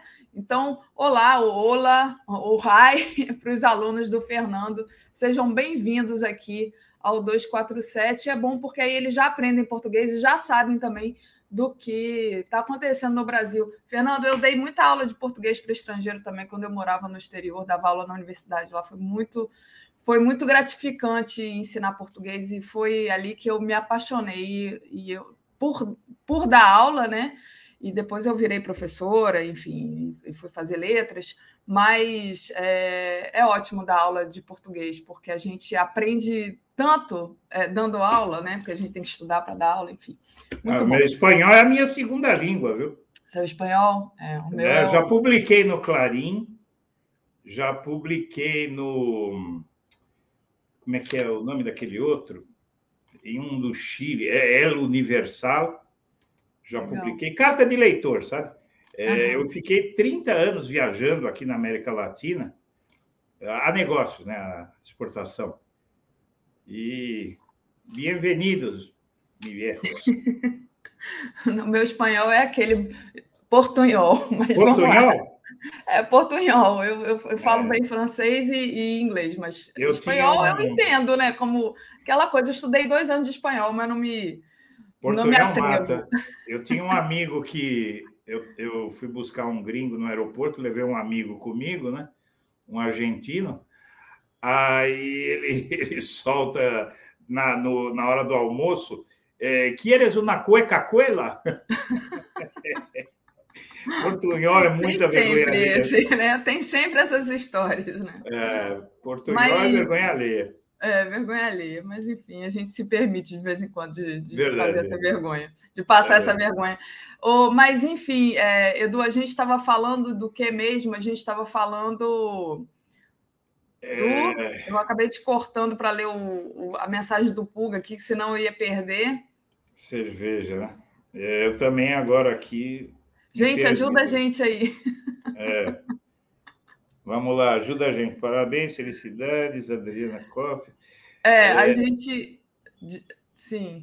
É, Você ia falar de alguma coisa aí. Ah, do, do Lula fazendo lives. Lula fazendo Lula live. fazendo live. Uma das é. mesmas armas da extrema-direita. Desculpa. Olha só, eu, eu acho, eh, você veja que até na lama você pode arrumar alguma coisa que, que tenha sentido. O Bolsonaro ele conseguiu mostrar que esse canal de comunicação entre o um mandatário né, e a população é importante, não deixa de ser importante. Uh, tem que pensar bem no formato disso, né? Uh, eu acho que também o Bolsonaro ele abusou um pouco do, por exemplo, da questão do palácio, de usar o palácio para fazer algo que é uma atividade para, uh, política, é? alheia a, a, ao, ao cargo dele. Então, eu acho que tem que ser tudo muito bem pensado para não incorrer nos mesmos erros, né? Mas é um canal importante. Eu acho que é um canal importante e a, a matéria que fala disso diz que o Lula vai manter o tom de campanha eleitoral. Eu não acredito nisso, mas assim, o que é o tom de campanha eleitoral? O tom de campanha eleitoral seria manter aquele debate quente, né? É, como Bolsonaro fez. Isso eu acho, eu não acredito que o Lula vá fazer isso, mas eu acho que nos momentos adequados ele vai dar recados políticos e vai dar a versão dele. E mais do que isso, eu acho muito importante, eu acho que essas lives vão servir para isso, se é que é verdade que ele vai fazer mesmo isso, vão servir para ele passar para a população, Daphne, a quantas anda a administração pública e o que ele está encontrando lá. Porque realmente os relatos que estão vindo, todos têm visto, são de uma situação, primeiro, um orçamento fictício, e as armadilhas. O Bolsonaro está preparando sabotagem em cima de sabotagem, é, promovendo, aprovando gastança, tudo para sabotar o novo governo. Claro que tudo isso vai poder ser revertido a partir da posse, mas ele cria mais entraves, mais problemas, né? Porque quando você gasta, aí para você desgastar, né? em péssimo português, é, você reverter aquele gasto, sempre vai ter desgaste. Quer dizer, está enchendo. Eu fiz um, uma miniatura para o YouTube que era o Bolsonaro de quatro colocando casca de banana na entrada do Palácio do Planalto. É, sabe, é, eu acho que é esse o sentido. Realmente há uma ideia de jogar sujo. Aquele Nicolas, não sei das quantas, aquele moleque lá, é, ele disse que agora eles vão saber o que é oposição, porque na visão dele, oposição é cometer até crimes, né, é, contra, o, contra o adversário. Então, realmente, todo cuidado vai ser pouco, né? apesar que eles estão escolados. Né? É muito importante, né? Porque você é. vê agora com essa, esse diagnóstico do grupo de transição, foi se descobrindo várias coisas, né? E é claro que está sendo falado isso na mídia, né? Mas que, é. se o Lula tiver uma rotina de. O Bolsonaro era todas as quintas-feiras, né? De uma é. vez por semana, fazer uma live e que até depois vai ser recortada na internet ali com pequenos pedaços. E, e até a própria mídia né vai é, se pautar por essa live como era é, a, o Bolsonaro. Porque dali saem informações. Claro que o Bolsonaro ditava pautas absurdas ali falava coisas absurdas para para ficar é, engajando né mas eu uhum. acho que dá, dá um bom material também para a própria imprensa conservadora, né? Para, enfim, trazer ali informações de, de coisas que estão acontecendo, de coisas que estão sendo descobertas, de medidas que estão sendo tomadas. Vejo é. isso como alguma coisa assim bem, bem interessante como, é. como estratégia mesmo é, de comunicação, enfim. É, e aí, é, Edu, queria avançar um pouco aqui com você é, para a gente falar um pouco sobre é, o que, que a gente tem também como, de como mostrar é, tudo que o Bolsonaro fez, os crimes que o Bolsonaro cometeu. Tem uma matéria que você me mandou já que é o TCU vai fazer uma devassa nas contas do Bolsonaro, né? Ah. Então, o que você acha que pode ser encontrado? Porque o Bolsonaro a gente sabe, né? Ele tem, ele é, ele tem muito mais dinheiro do que um mero servidor público, um parlamentar poderia ter acumulado, né? Ele e é. família. Eu acho que qualquer devassa que for, fe... for feita no governo Bolsonaro, para que se tenha uma ideia, você tem os 200 computadores do Planalto ali, é, que foram formatados, né, de uma forma inexplicável, no dia seguinte da posse do, do Lula, dois dias depois. É, você tem a, a destruição de, de documentos, você tem muita coisa escondida aí. A gente sabe que tem, a gente sabe que isso vai ser um manancial. É, por que é que o Bolsonaro está tão uh, furioso, desesperado, depressivo, colérico. Por que é que ele está assim? Porque ele sabe que abrindo essa caixa preta vai sair vai sair o, o inferno de lá de dentro, né? Então, ah, realmente ele ele aposta mesmo. É, eu acho que eles estão todos muito. Veja, o comportamento dessa gente após a derrota é um comportamento espantoso, não é? Porque eles, eles agem como se o mundo tivesse acabado e o mundo não acabou. Não é? Na verdade, a, a, gente, a gente percebe que, que eles eh, veem na, na, na derrota e na ocupação do governo pelos principais adversários como uma coisa terrível, né? Mas terrível para eles, porque eles sabem que, se for revirado aquilo ali, vai sair de tudo. E aí vão apostar na chantagem militar, eh, que eu, que eu não sei até quando. Eu acho que o primeiro ato do Lula, não é? Eh, deve ser, primeiro ato não, né? Mas um dos primeiros atos do Lula deve ser promover uma ampla reunião com esses militares é, e tentar fazê-los entender, né, aí cara a cara, sob a autoridade dele, fazê-los entender que uma nação não pode ser refém de grupelhos de chefetes militares aí. Isso, isso é incompatível com uma nação do tamanho do Brasil.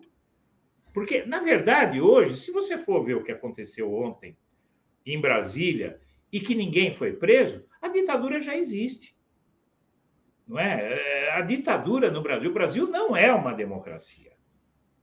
Não é. Atualmente, o Brasil não é uma democracia. Nós vamos tentar restaurar a democracia no Brasil. Mas não é. Porque a democracia prevê que todos são iguais perante a lei, que a lei é, serve para todos. Se tem alguém acima da lei, então não tem mais democracia nenhuma. Né? Então, eu acredito que o, o Brasil precisa se transformar. Veja, a gente copia é, o que há de pior nos Estados Unidos, vamos copiar o que há de melhor. Vamos copiar o enquadramento dos golpistas, os processos que eles estão recebendo, não é?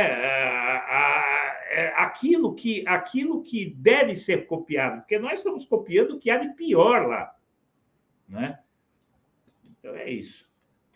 Muito bom. Vou agradecer aqui ao superchat do Fernando e pedir para o pessoal deixar o like e compartilhar essa live. É muito importante tornar-se membro aí do YouTube ou fazer uma assinatura solidária em brasil247.com.br apoio. Fernando Castro diz: Hugo Chávez mantinha grande comunicação com a população.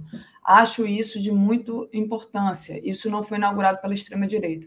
Então, está aqui o Fernando Castro lembrando que o Hugo Chávez é, fazia essa comunicação. Outra coisa que eu acho que é muito importante é, manter né, são esses comitês de luta, é, comitês populares, esses comitês que foram se organizando nos bairros aí para distribuir material, para é organizar militância, que isso continue e seja incentivado, né? É, a, é. A, partir dessa o PT primeira... perdeu muito isso, né? Na, nos governos do PT de 2003 a 2015, né, 16, uh, uh, perderam muito essa essa ligação com os movimentos populares, não é? é o, o poder amaciou, né? criou uma nova realidade, porque, como o Brasil, o que se esperava era que o brasileiro fosse capaz de identificar o quanto ganhou naquele período da história. E a gente viu que houve uma, um, uma boa parte da sociedade brasileira foi incapaz de, de, de entender que a melhora que houve naquele período não foi devido ao meu trabalho, ao meu, a minha, ao meu mérito. É que entrou um governo que deu oportunidades. E deu mesmo, e se deu, fez o que tinha que fazer. Não, não tem mérito nenhum além de cumprir com a sua missão. Essa é a missão de qualquer governo que foi eleito. Porém, houve uma ingratidão, eu, eu acho que houve uma ingratidão né, do povo brasileiro, uh, uh, uma incompreensão, até a esquerda teve problema de entendimento. Né? Você tinha tanta gente na esquerda que dizia que o Lula era de direita. Quantos que estão com ele lá que diziam que o Lula era de direita, que a Dilma era de direita. Não é? Eu sempre dizia naquele tempo, essas pessoas não sabem o que é a direita. E não sabem mesmo, porque tinha muita gente jovem que não viveu a ditadura, que não entende o que é a direita. Né? Quem viveu, por exemplo, eh, quem, quem acompanhava a política quando Maluf era governador de São Paulo, sabe o que é a direita. Quem viveu o regime militar sabe o que é a direita e sabe que Uh, qualquer pessoa que diga não, Lula não é de esquerda, Lula é de direita, é porque não conhece, não sabe o que é direita. Não é porque a direita é isso aí. A direita é, como dizia o Cazuza, é o ódio, é a guerra. A direita é algo incompatível com uma nação em que há tanta pobreza, tanta miséria, tanta desigualdade. Não é? A direita, eu sempre digo assim, ser de direita na Noruega é uma coisa. Agora, ser de direita no Brasil é canalice. Não dá para ser de direita no Brasil. Eu acho que mais que isso, né? O Lula é, é, o representante da classe trabalhadora, né? Quando o Lula chega ao poder, quando o Lula recebe aquele diploma e, e fala, né, da, da não oportunidade, quer dizer, que ele está recebendo aquele diploma, mas que ele não pôde receber um diploma de, de nível superior, porque ele não teve oportunidade para isso, né? eu acho que ele fala com essa classe trabalhadora que não tem acesso à educação, é, é, é a representação do povo brasileiro, da classe trabalhadora brasileira, chegando ao poder. Então, por isso que emociona tanto, né? É. Eu já falei aqui é, na segunda-feira de manhã que eu fiquei emocionada com isso, fiquei emocionada com a foto da, do pessoal que trabalha no restaurante, das mulheres do, resta, do, do da cafeteria lá do, do STF, é, olhando e, e, prestando atenção no discurso do Lula, né? Foi muito bonita aquela foto. Não sei de quem é a, autor, a é. autoria da foto, mas é uma foto que emociona a gente, né? Que, aliás, é uma das críticas ali é, que fizeram para aquele filme Democracia em Vertigem, onde uma pessoa também servente ali é, do palácio é, criticou estava criticando a Dilma assim e como e dando a entender de que o povo estava insatisfeito. Não, aquela aquela pessoa ali estava insatisfeita e estava confusa, mas é, é, me passou a impressão de que foi que foi é, mal interpretado, botando a imagem daquela pessoa falando daquele jeito que dava a impressão que era igual, né? e que não foi um golpe que foi insuflado pelo imperialismo, pelo próprio, pelos Estados Unidos também, pela questão do petróleo. É uma crítica que se faz a esse filme, né? porque, na verdade, a esquerda, tanto é, Lula e depois a Dilma, como a sua é, a pessoa que, que seguiu ali o governo do Lula, né, que deu continuidade, é representação do povo é tendo a oportunidade de chegar ao poder. A Sandra Santos deixou aqui, é, entrou aqui como membro, então muito bem-vinda, Sandra. A Márcia Regina Fogassi, em 2013, o Globo mostrava black blocs agindo livremente a poucos passos de policiais. É, esses black blocs de 2013, todo mundo sabe, sim, que eram infiltrados né, para justamente criar aquela, aquela confusão. É, é isso. E agora eles estão dizendo que aconteceu a mesma coisa, só que eram pessoas de esquerda, mas não eram, né? Inclusive a, a militar que fez o vídeo foi desmascarada ali. É, não, agora não, não acho apropriado comparar com os black blocs, porque os, os black blocs, eu, eu não acho que eles eram anarquistas. Isso foi profundamente estudado na época, né? Uh, tinha muita gente de esquerda que está aí hoje defendendo aquilo tal, mas era uma garotada pobre é, que é, queria ser vista, queria optou por um caminho irracional. Eu acho que a gente tem que culpar em 2013 são os adultos que ah, condescenderam com tudo aquilo. Mas eles tinham um ideal e não era o nível de violência que se viu em Brasília. Eles Sim. tentaram jogar um ônibus incendiado no meio de uma via, em cima de uma via onde passam carros, onde passam transeuntes. É, ou seja, o que houve ali. Uma coisa assim muito grave, né? É, os black blocs eles quebravam vitrine, tocavam fogo em pneu, era, era por aí. Agora, esses caras são terroristas, ameaçaram a vida das pessoas. É, e, e, e, então, sabe, eu não, não vejo essa comparação. Era os black blocs, eles eram foram um erro terrível. Foi um erro, inclusive, defendê-los, e teve muita gente na esquerda defendendo, mas havia um idealismo. Não era uma, uma. As pessoas achavam que estavam fazendo algo certo. Né? E não tinha essa violência que teve hoje. A comparação é. eu não acho mas boa, Tinha, né? Mas tinha gente infiltrada também, né? Podia não ser todos, né? Tinha ah, sim. Sim, tinha um tem. ou outro, porque foi, inclusive, provado ali. Provado, é, verdade, verdade. Provado. Mas, enfim, Edu, é, trazendo aqui uma outra questão, é a questão do revogaço, né? Que o Lula, é, que, enfim, que a equipe do Lula tem é, prometido aí para reverter algumas políticas públicas, algumas políticas que foram implementadas, aliás, algumas coisas que foram implementadas. Por exemplo, a equipe do Lula quer reverter a política de Damares é, e propõe pensão para órfãos da Covid. Né? Então, a gente sabe o quanto foi duro ali as políticas públicas em relação a, a pandemia do, do, Bolsonaro, não teve, né? Não teve vacina, não teve nada. E, e agora o Lula está querendo rever isso. É, como é que você vê essa questão do revogaço em si e questões mais pontuais que você ressaltaria que precisam ser decididas e revistas? É, eu acho que o, o Lula tem muita coisa para revogar, que pode ser revogada. Ele não vai ter, além de tudo isso que você falou, ele vai ter que revogar, por exemplo, ah, medidas e nomeações que o Bolsonaro está fazendo furiosamente. Tá? O Bolsonaro está tá tomando medidas fora da alçada dele que competem ao presidente da República em exercício, nomeações, gastos. Isso está sendo feito à larga, de, de uma forma criminosa, com o intuito de atrapalhar. Simplesmente atrapalhar. Ele sabe que vai ser revogado, mas ele quer atrapalhar, ele quer dar trabalho, ele quer fazer perder tempo, ele quer o desgaste, porque você nomeia, depois para desnomear sempre há um desgaste, há um problema.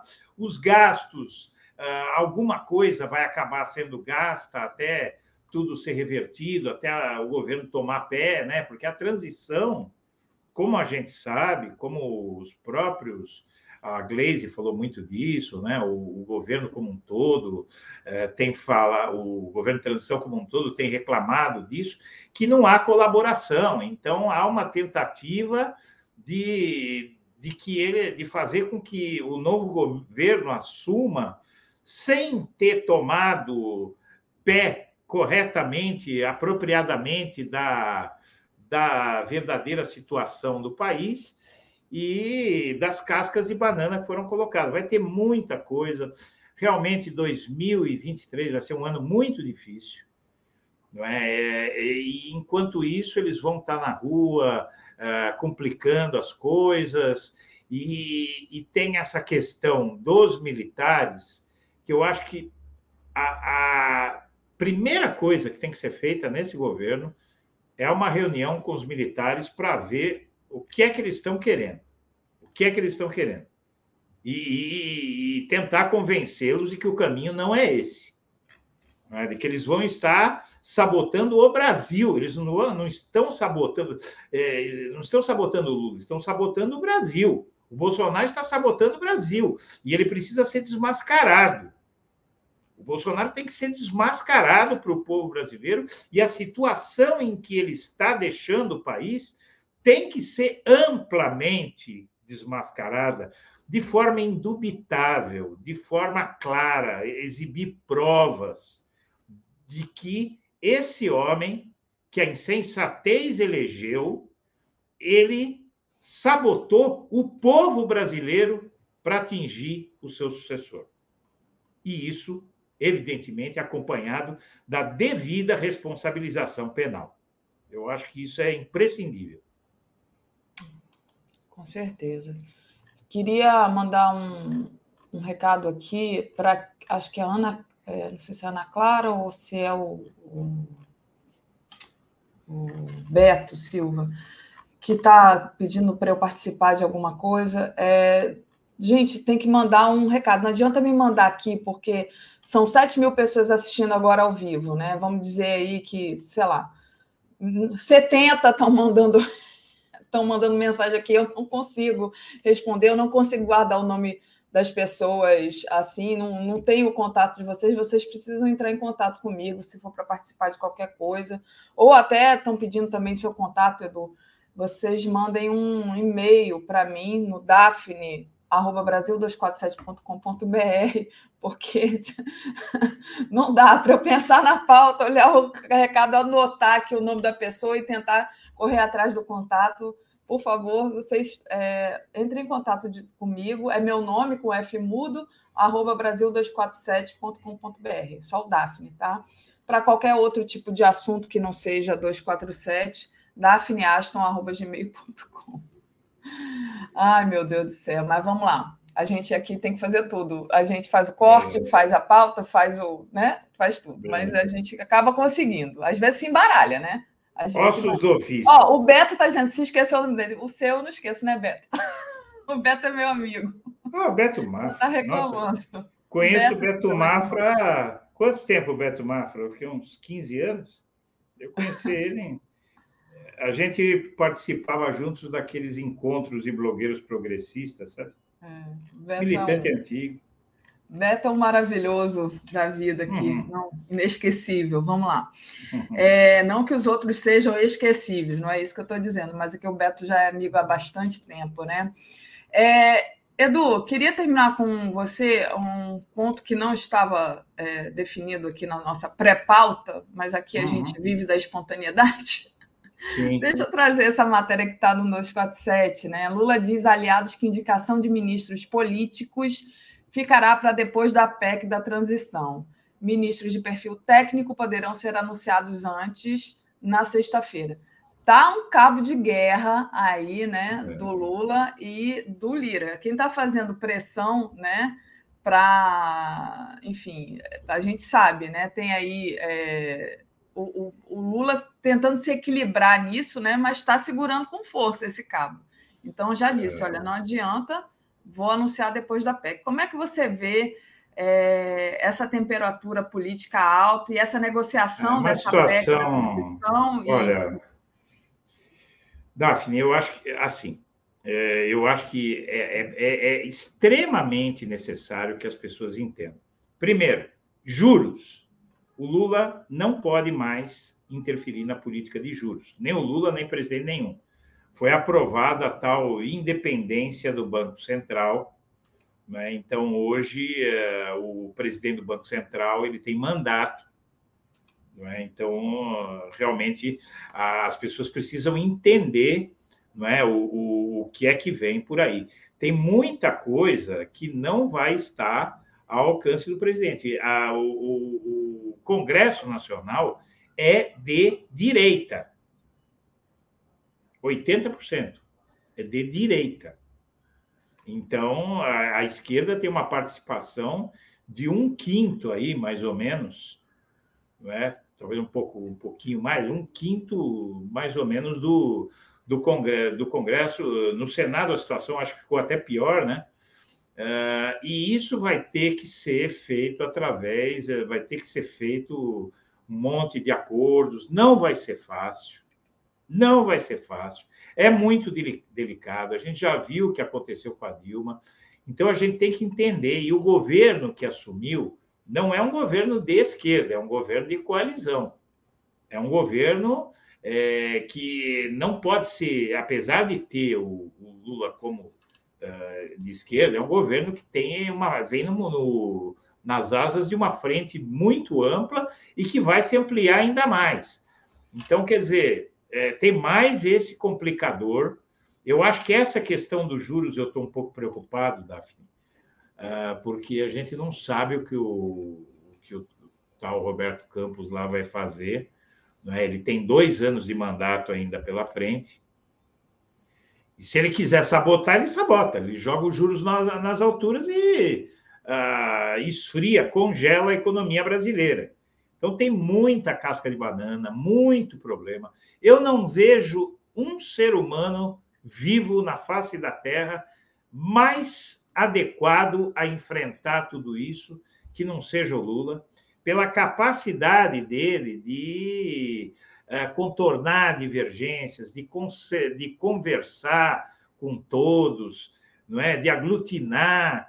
Uh, você imagine, por exemplo, um Ciro Gomes, numa situação conflitiva como essa, ele ia ser empichado em, em tempo recorde, entendeu? Então, realmente vai ter que ter muita habilidade política. Vai ser um governo muito difícil, governo de reconstrução nacional, e o Lula vai ter que convencer adversários é, do que é preciso ser feito no Brasil, de que aquilo tem que ser feito, de que aquilo outro não pode ser feito. É, tem a questão do movimento evangélico, que vai ter muita força, né? Isso é um outro complicador. Tem a questão dos militares, tem a inferioridade numérica no Congresso, então não vai ser fácil, viu, Daphne? Mas eu acho que é, a pessoa que está lá é a pessoa mais adequada que se poderia pensar para exercer essa missão quase impossível, né, que vem por aí. Sim, e, e com esse desafio, né, de que já que é uma frente ampla, tudo bem, é um governo de frente ampla, mas não deixar ali que, o, que a linha é, principal do Lula, né, que, que, pretende que seja um governo progressista, seja alterada, né? É. Vai ter que ter um limite. Olha, daqui a gente não passa. Isso eu não abro mão. E nessa é. escolha dos ministérios. É o social.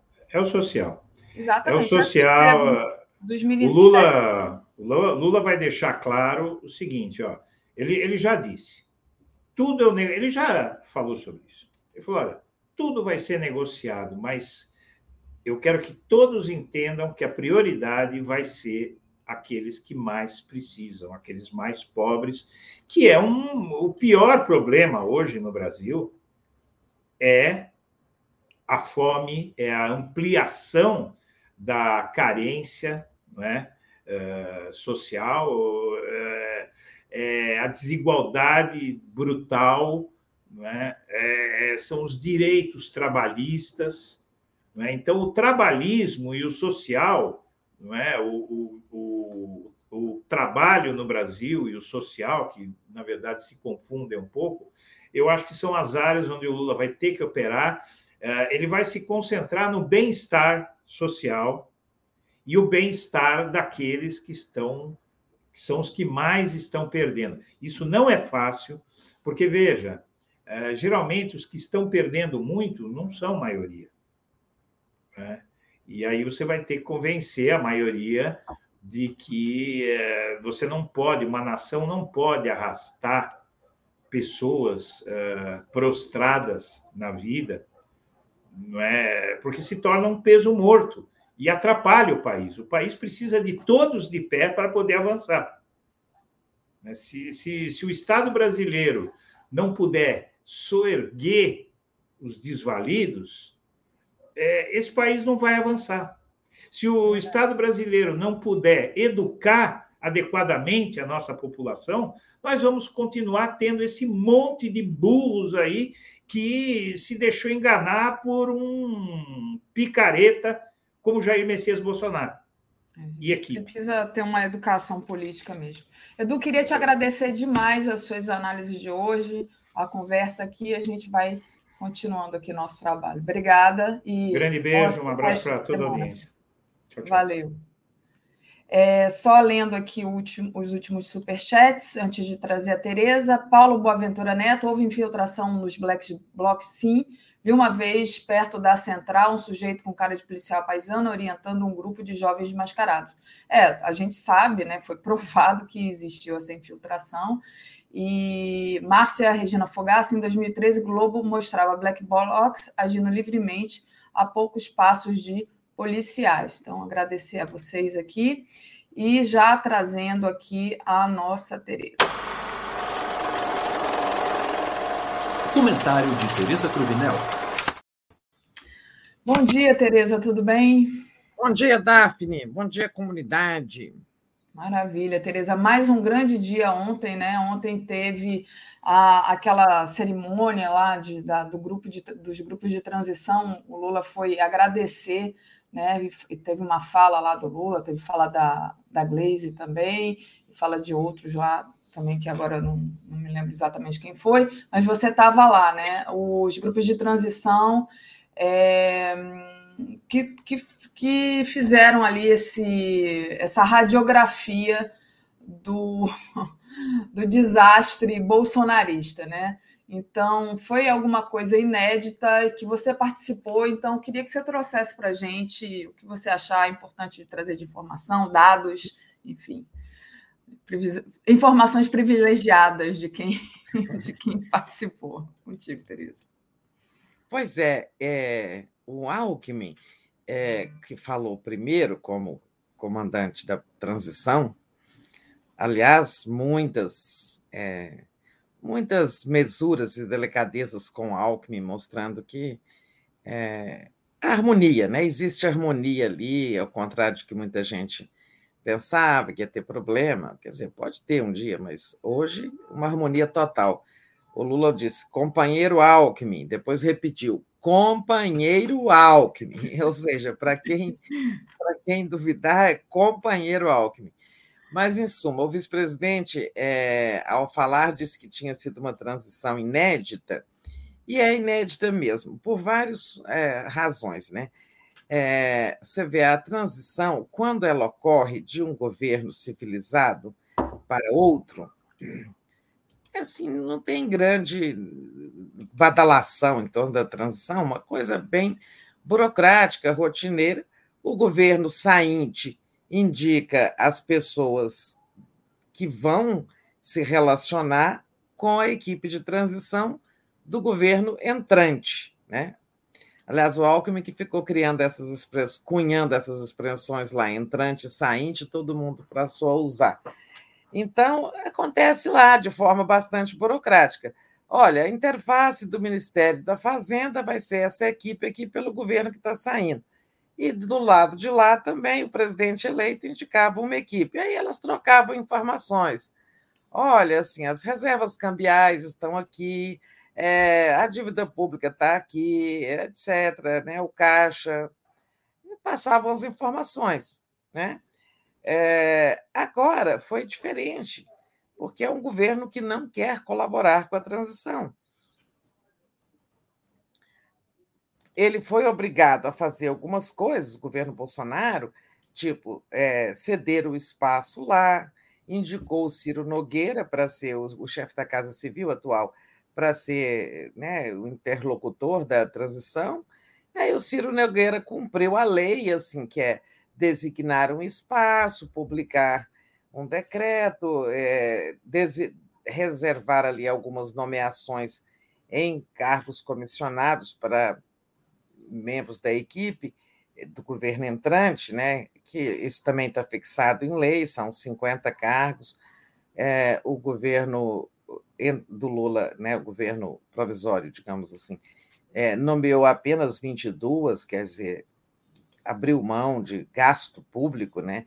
E a maioria absoluta das quase mil pessoas que compõem os grupos é, trabalharam voluntariamente, né? Mas o governo do Bolsonaro não quis colaborar com a transição.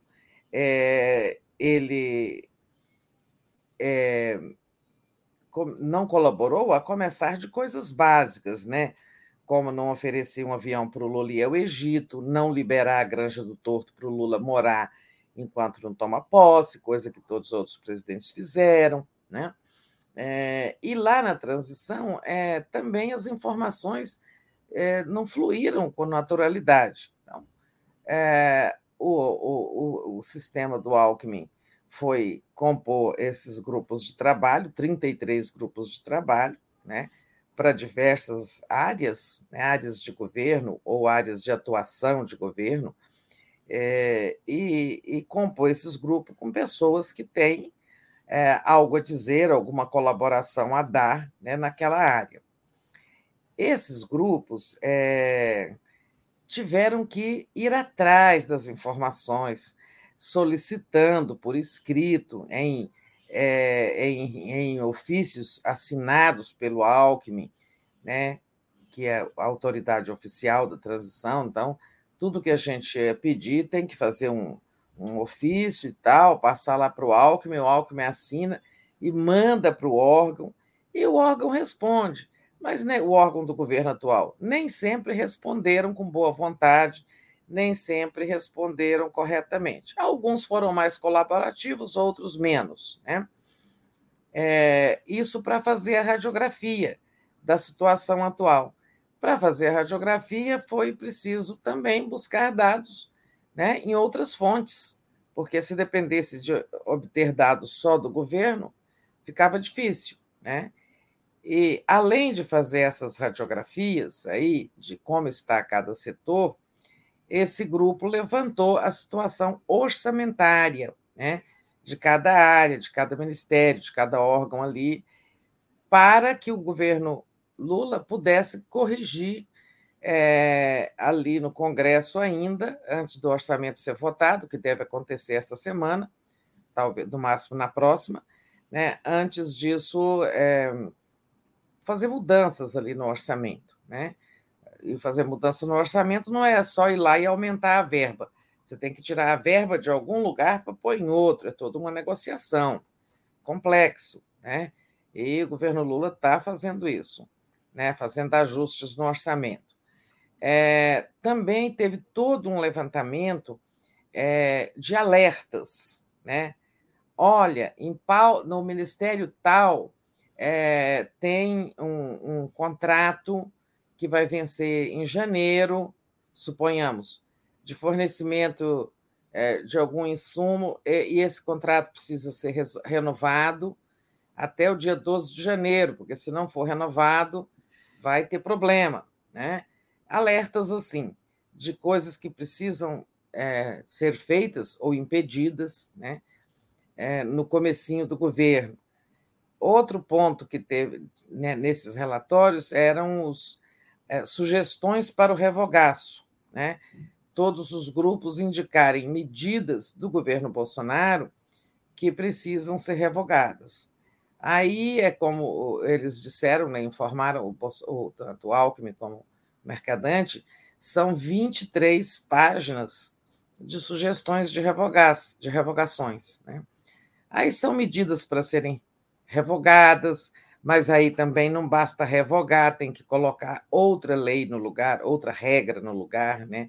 Por exemplo, os decretos sobre armas, os três decretos do Bolsonaro, que facilitam enormemente o acesso às armas. Né? Por exemplo, é, muitas mudanças em regras da política ambiental, né? só que tem que pôr outra coisa no lugar. Então, é um trabalho imenso. Então, você fala, vou revogar essa portaria do Ministério do Meio Ambiente, mas eu tenho que pôr outra no lugar, outra regra mais correta. Né? Isso é um trabalho enorme de, sabe, mudanças legais. É, algumas dependem só do presidente, um decreto, ou só de um ministro, uma portaria, né? mas muitas têm que passar pelo Congresso. Então, foi um trabalho realmente grandioso, sabe? Que essas pessoas todas fizeram. Eles destacaram muito, essas pessoas todas trabalhando sem remuneração e até pagando do seu próprio bolso suas despesas de transporte, alimentação. Algumas até vinham de fora de Brasília, né? E não havia dinheiro para passagem. Né? As pessoas tinham que custear a sua passagem. É, foi muito, acho que foi uma demonstração de muita generosidade, sabe? De pessoas assim da mais alta qualificação. Ali estou até falando de áreas técnicas, de áreas especialistas. Estou é, nem falando da minha área, não, que é uma área muito é, assim, não digo que ela é, ela não exige especialidade, exige, mas estou falando de coisas muito muito técnicas como Minas Energia, infraestrutura, saúde, né, educação. Essas pessoas todas vieram é, para colaborar, né? Então acabou. E aí o Lula fez lá um ótimo discurso, né? Todos falaram, Gleis, Mercadante, é, e o Lula fez aquele discurso que já foi destacado aí pelo 247, pelo, pela mídia em geral, em que o lead, como diz o lead, foi a confirmação do Mercadante como, BND, como presidente do BNDES. Mas ele falou muitas coisas, sobretudo bateu muito no Bolsonaro. Ontem ele bateu com vontade no Bolsonaro, dizendo que ele segue a cartilha de todos os fascistas, que é um insensível, né? Um destruidor. Ontem, se no, se no TSE ele foi comedido, na segunda-feira, que era uma cerimônia né, muito oficial tal, ontem ele bateu com vontade. É, mas depois a gente fala do discurso. Deixa eu dar uma pausa aí para você. Tá, pessoal aqui, muita gente lembrando mais uma vez, né? Já, já comemoramos aqui, mas agora, se quiserem, vamos comemorar com a Tereza também, aniversário hoje da presidenta Dilma Rousseff. Então, eu já dei os parabéns, Tereza, mas muita gente aqui lembrando. E a Beth Barbosa mandou um recado para você. Tereza, espero que você esteja novamente no governo Lula. Sua experiência, conhecimento e compreensão política são importantes demais para a comunicação pública do Brasil. Eu também espero, Beth, só eu espero que ela não me, não me deixe só aqui, mas se tiver que deixar também, eu entendo. É. Não, gente, é, são certas coisas são importantes renovar, né? É, fazer outra experiência. É, eu estou sempre aqui para colaborar. Eu, eu fui para esse grupo de trabalho para contribuir com a reconstrução da EBC. E acho que contribuí lá no grupo de trabalho. Agora vamos ver o que, que acontece. Vai ter um ministro da SECOM, vai ter a escolha do presidente da EBC, mas eu estarei sempre aqui para colaborar. Agora, eu depois que terminei a EBC, eu lutei muito para voltar, voltar ao jornalismo, né? Que eu deixei numa posição, num momento importante da minha carreira, para assumir o desafio de construir a EBC, a TV Pública, a TV Brasil, TV Brasil Internacional, que foi destruída, tudo aquilo lá. É, vamos ver, eu estou sempre aqui para colaborar, mas, é, sabe, minha praia mesmo é o jornalismo. Ah, olha só, parabéns para a presidenta Dilma, que ela tenha muita saúde, muitos anos de vida e muitas alegrias. É, é o caso, por exemplo, né? Então, tudo de bom, presidenta Dilma. É, é, o caso, por exemplo, de todo mundo perguntar: a Dilma não vai para o governo do Lula? Ele já explicou isso, né? Ela foi presidenta, né? É, não é bom, não é de bom tom é, que ele diz assim: ela é muito grande para ser uma ministra, né? Porque ela, ela está subordinada ao outro presidente, ela que foi presidente. Eu acho que a presidenta Dilma vai ocupar uma posição de representação do Brasil no exterior. Mas isso não é para agora, assim, é desse momento de escolha de ministério. Isso é para mais adiante, sabe? É, eu acho que ela vai colaborar muito é, numa posição assim, de representação do Brasil na ONU, na OMC, é, na Unesco, ou mesmo numa embaixada bilateral, né? mas isso não é, isso é assim, é segundo momento. Esse momento agora é do Ministério, né? É. Muito bom. Deixa eu dar parabéns para Mercedes Cabral e para a irmã gêmea dela, Fátima Cabral, que fizeram aniversário. Dar as boas-vindas aqui para Catarina e é, só brincar aqui com um pouquinho de confete para a presidenta Dilma, para o filho da Dani Bezerra, que faz aniversário. Tanta gente que fez aniversário hoje aqui, então vamos brincar de confete aqui. Obrigada, gente. Feliz aniversário para vocês todos que estão aniversando hoje, junto com a presidenta Dilma. Vamos lá. De dezembro, né? Ontem, é, o Flávio Dino, que também discursou na cerimônia lá do encerramento dos grupos de trabalho, é, o Dino também discursou para dar aquele recado. Olha, é, isso é intolerável, a bagunça de, de segunda-feira em Brasília, o terrorismo que eles tocaram aqui na capital, é, como eu contei ontem, até aqui debaixo do meu edifício, teve terror. É, mas não era por mim, não, tá? É, então, é, e ele deu aquele né? recado: a partir de 1 de janeiro, vão é, essas pessoas vão ser responsabilizadas, porque o governo é, do Bolsonaro continua de braços cruzados, fingindo que não houve nada e que eles não têm obrigação nenhuma para com isso. Pelo contrário, tentaram foi dizer que houve infiltração da esquerda para ser desmentido por uma própria bolsonarista que disse não, eram nossos mesmos, né? Mas na fala do Dino, em que ele prometeu que haverá responsabilização, sim, depois, né? É, é claro que, por exemplo, o futuro diretor da Polícia Federal está coletando informações depois que ele toma posse, né? O delegado Andrei. É, mas na sua fala, o Dino lembrou que ontem era 13 de dezembro, aniversário da edição do AI-5 e que nunca mais tivéssemos um 13 de dezembro, né? É, com edição de um ato de ditadura e tal. Bom, mas hoje é 14, então hoje é aniversário de todas essas pessoas, da presidenta Dilma e de todas as outras que você mencionou. Parabéns a todos e todas que estão de aniversário hoje.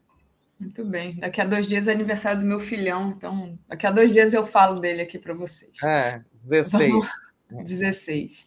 Vamos lá, Tereza. É, deixa eu agradecer a todos, pedir para todos vocês deixarem um like e compartilharem essa live. Quem não fez ainda, faça uma assinatura solidária em Brasil247.com.br apoio ou torne-se membro aí no YouTube, como fez a nossa querida Catarina Pifero. Então, bem-vinda, Catarina, aqui ao, à nossa comunidade 247. Bom, você já falou um pouco da questão do mercadante é, para o BNDES, né? Então, deixa eu colocar aqui a matéria que nós demos, que é essa daqui. Mensagem central de Lula ao glorioso mercado ao de car mercadante. Vão acabar as privatizações, né? E, então, essa parece a mensagem. Também teve as indicações do Haddad, indicou o Galípolo e o Bernardo Api como auxiliares. A Margarete Menezes também foi confirmada no, no Ministério da Cultura, também começando a montar já a equipe dela. E aí, então, eu queria que você comentasse, Tereza, primeiro é a questão do mercadante do BNDES, as indicações do Haddad e as outras indicações também, como é que estão andando essa montagem de governo. Então, é, hoje tem notícias de que o presidente só vai indicar ministros políticos, ou seja, aqueles que representam a cota dos partidos, né, depois da aprovação da PEC da transição, a PEC do Bolsa Família. Ou seja, ele quer avaliar como é que se comportam os partidos antes de presenteá-los com participação no governo. Né? Então, o que nós vamos esperar o resto da semana é muito pouco. São só ministros técnicos, tá? porque a PEC parece que vai ficar para a semana que vem, tá? a, a votação final. É, eu acho que não vai dar para sair amanhã, dois turnos, não. Então, é, nós vamos ter semana que vem também pelejando com a descoberta dos ministérios. Mas vamos a esses, essas indicações aí mais recentes. Mercadante, né? O, o, Lula deixou bem claro qual é a missão do mercadante, é reindustrializar o Brasil, né? a indústria brasileira é, so, um, sofreu um colhimento horrível nos últimos décadas, nas últimas décadas, né? Hoje, o motor principal da economia brasileira é o agronegócio, né? o que faz do Brasil um país agroexportador, né? que vende produto primário, né? minério e, e grãos, é, e importa boa parte dos industrializados. Né? Isso é, é, é importante, o agro traz divisas e tudo mais, mas isso não é um futuro bom para um país que ele é, fique dependente de outros para produtos industrializados. E produtos industrializados, a gente sabe, vai de uma vacina né, a uma máquina. Então, é, é tá, assim, é, é, é, na, é, estar na contramão do desenvolvimento mundial, ser um país é, que a indústria não é o carro forte da economia. Né? Então, o, essa missão do, do, do mercadante, é, bem como de fazer do BNDES, que foi muito esvaziado, para, enfraquecido no governo Bolsonaro, fazer do BNDES um, um, banco de fomento, de financiamento do desenvolvimento, e financiando não só grandes empresas, mas também as pequenas e médias. Né? Aí pipocou um problema de que o, é, o mercadante a indicação do mercadante esbarrava na lei das estatais. Essa lei estabeleceu, foi aprovada no governo Temer, é, uma vedação para quem ocupou cargos de direção partidária nos últimos 36 meses, né, não podem ser dirigentes de estatais. Né. O mercadante alegou que ele não era dirigente partidário, que ele era presidente da Fundação Perseu Abramo, que é uma fundação partidária, mas ela não, é, não, não faz parte da direção. Né? De qualquer forma, pressentindo que é, as forças de oposição é, iam criar problemas com a indicação do mercadante para o BNDES, é, o futuro governo agiu muito rápido e ontem havia um projeto em votação no qual foi posta uma emenda reduzindo esse prazo para 30 dias, ou seja, é, removendo esse obstáculo, ainda que forçado, à indicação do mercadante. Uma prova de agilidade política do governo, claro que está sendo criticado, ah, já está mexendo na lei das estatais, emenda mercadante, mas é isso. O presidente quer o mercadante lá, então tem que criar as condições para ele ser indicado. Parece resolvido, né? Claro que ainda falta votar isso no Senado. Eu acho que ele podia ser nomeado mesmo sem essa mudança na lei.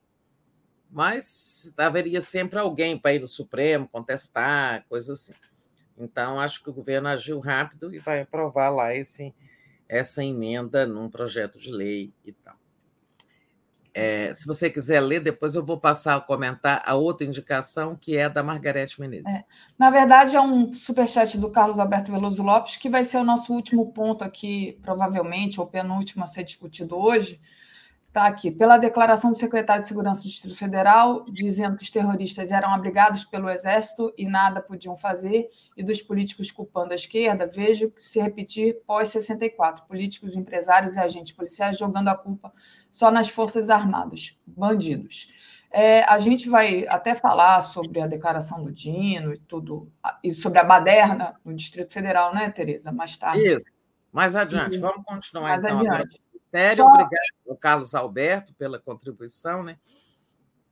Só outra, outro superchat aqui para comentar. Perfil direto ao ponto com o Marcelo Baena. Tereza, o governo pode expandir TV Brasil para todo o Brasil? Pergunta ele. Também é alguma coisa aí que está fora, mas se você quiser, Tereza. Você... É, vou responder é, daqui a pouco. Só terminar esses ministros aqui, tá? Essas autoridades indicadas. Esse assunto aí eu gosto da TV Brasil. É...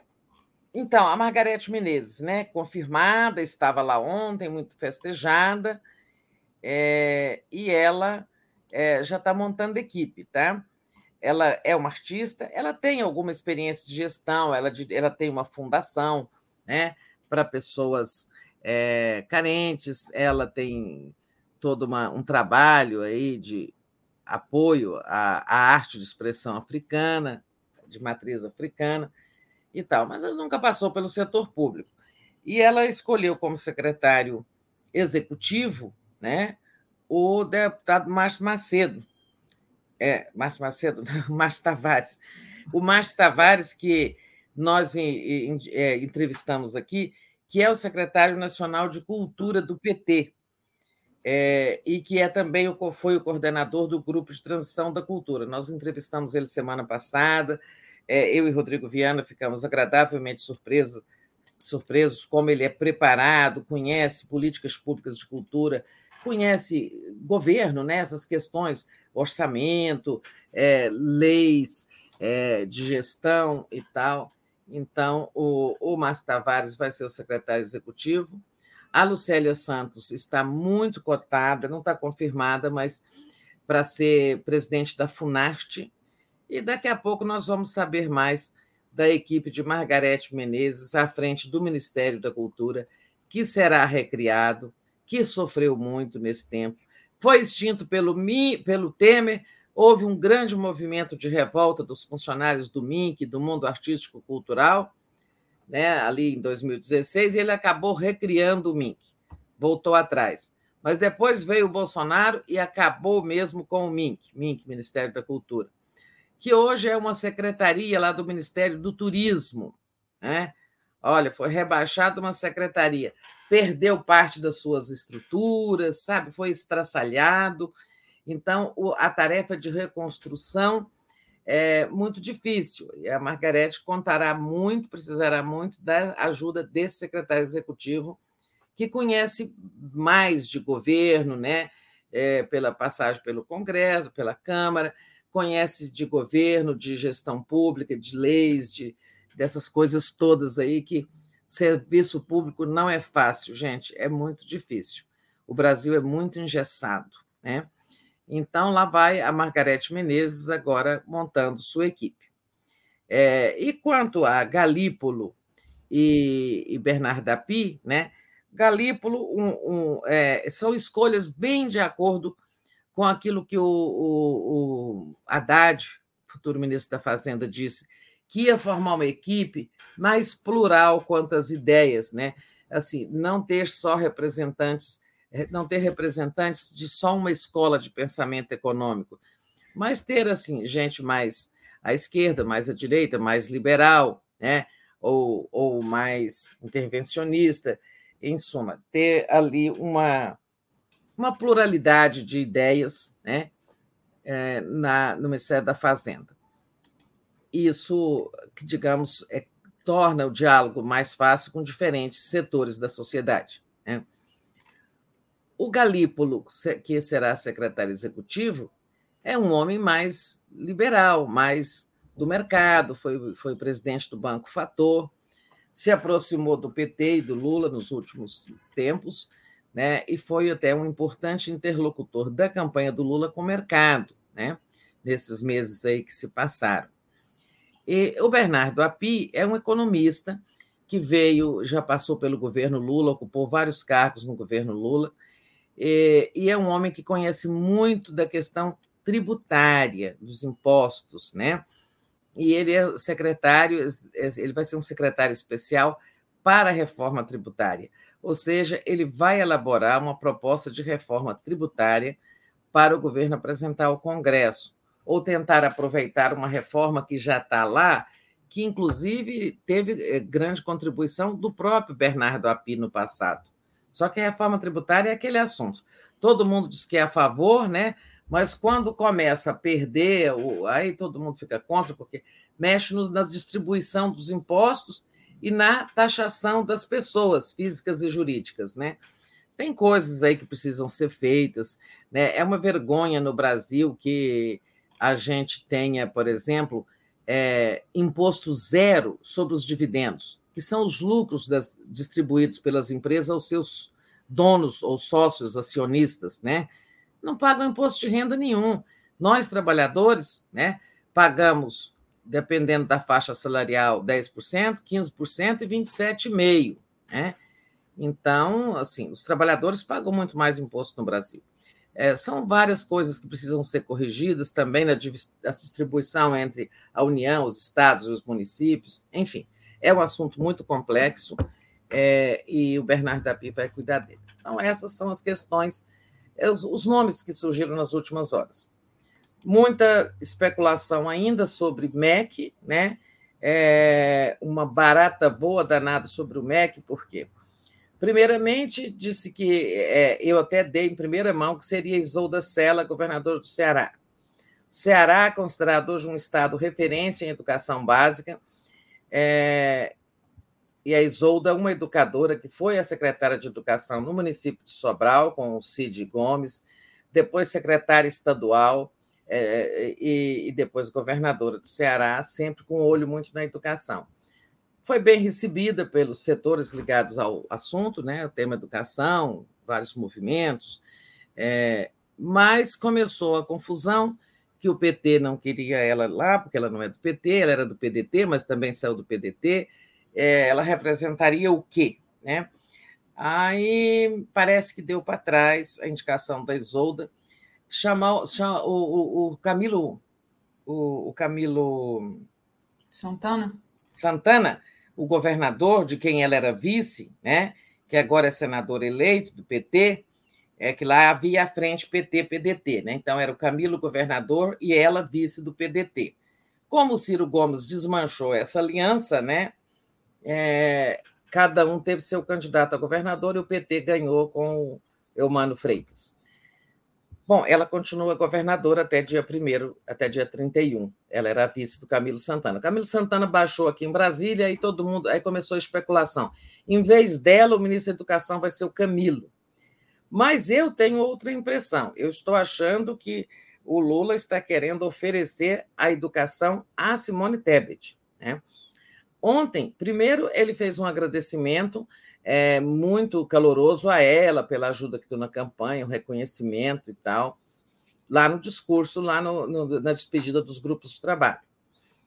Depois, no, no mesmo discurso, ele disse que em 2002 ele tinha um compromisso, que era garantir que as pessoas fizessem três refeições mas que agora ele está muito mais ambicioso, ele tem muitas outras metas. E uma delas é fazer uma revolução no ensino básico, com o ensino fundamental no Brasil, precisa passar por uma revolução. Né? Não é possível isso, que a gente tem crianças que saem, que chega à quarta série do fundamental, né? sem saber as quatro operações. Isso é o que estou falando. Né? É, então, é, ele fez um compromisso com a importância da educação básica e aí me deu a impressão de que ele, agradecendo a Simone e valorizando o MEC, que vai ter um, um papel importante no governo dele, ele está preparando o MEC para ela. Mas isso é uma leitura minha, tá? Não sei. Outras pessoas tiveram a mesma impressão que eu. Vai ser, vai ser uma briga, né? Porque muita gente está de olho nisso daí, né, Tereza? É, muita gente querendo o MEC. Ela queria mesmo, era desenvolvimento social, o PT não quer que, se, que entregue para um de fora. Então, tem muito problema para o Lula. Tem problema no meio ambiente, né? É, Marina ou Isabela Teixeira, ou quem outro, sabe-se lá se outro. É, um outro bom candidato era o Jorge Viana que é o coordenador do grupo temático de meio ambiente. Ele também é um ambientalista, é, fez o governo da floresta lá no Acre, mas é homem e o Lula está precisando de mulheres. Pois é, tem essa questão das mulheres, e mas aqui, olha, pela reação do nosso público, a gente já vê que a galera não gosta desse nome da Simone para a educação, né? Vai ser uma guerra, vai ser difícil mesmo. Mas é, dizer, não sei é, se lá vai ser difícil, mas é, é. para as pessoas, enfim, acham que a Simone é, não é um bom nome aqui. Bom. Mas o, o, o, certo, gente, é que o Lula vai dar um ministério bom para ela. Eu ontem fiquei convencida disso.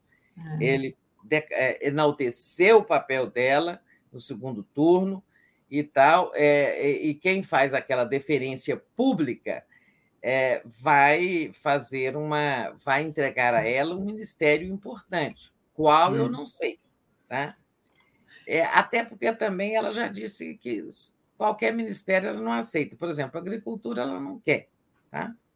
Pois é. A Cristela é... Petrazzi, Tebet fazendo a revolução na educação, aí bota uma carinha aqui de, de dúvida, né? Mas, enfim, é, são esses eu, da política. É, ah. Eu acho ela competente. É, não é um quadro da esquerda, não é do PT, é, tal, é conservadora, do, do, ligada ao agronegócio, ah, etc. Mas é, ela teve papel importante, sim, e o Lula é muito justo nisso. Né? É. Então, e é um governo de frente, é um governo de frente ampla, então, as pessoas precisam entender os movimentos que ele está fazendo. Né? Ele não pode fazer uma campanha de frente ampla e depois fazer governo de um partido só. Né? Isso é preciso entender. É, é, o Lula não vai fazer estelionato eleitoral, falar uma coisa na campanha e fazer outra no governo, né, gente? Uhum. É, a gente sabe que ele, né, palavra para ele é algo muito importante. Tipo então, assim, um Ministério das Mulheres e você acha que ela também não aceitaria, né, Tereza? Nem sei se vai ter. É, é porque, assim, ficou convencionado no Brasil que Ministério para as Mulheres era assim, Direitos Humanos, Secretaria da Mulher, né, Ministério temático.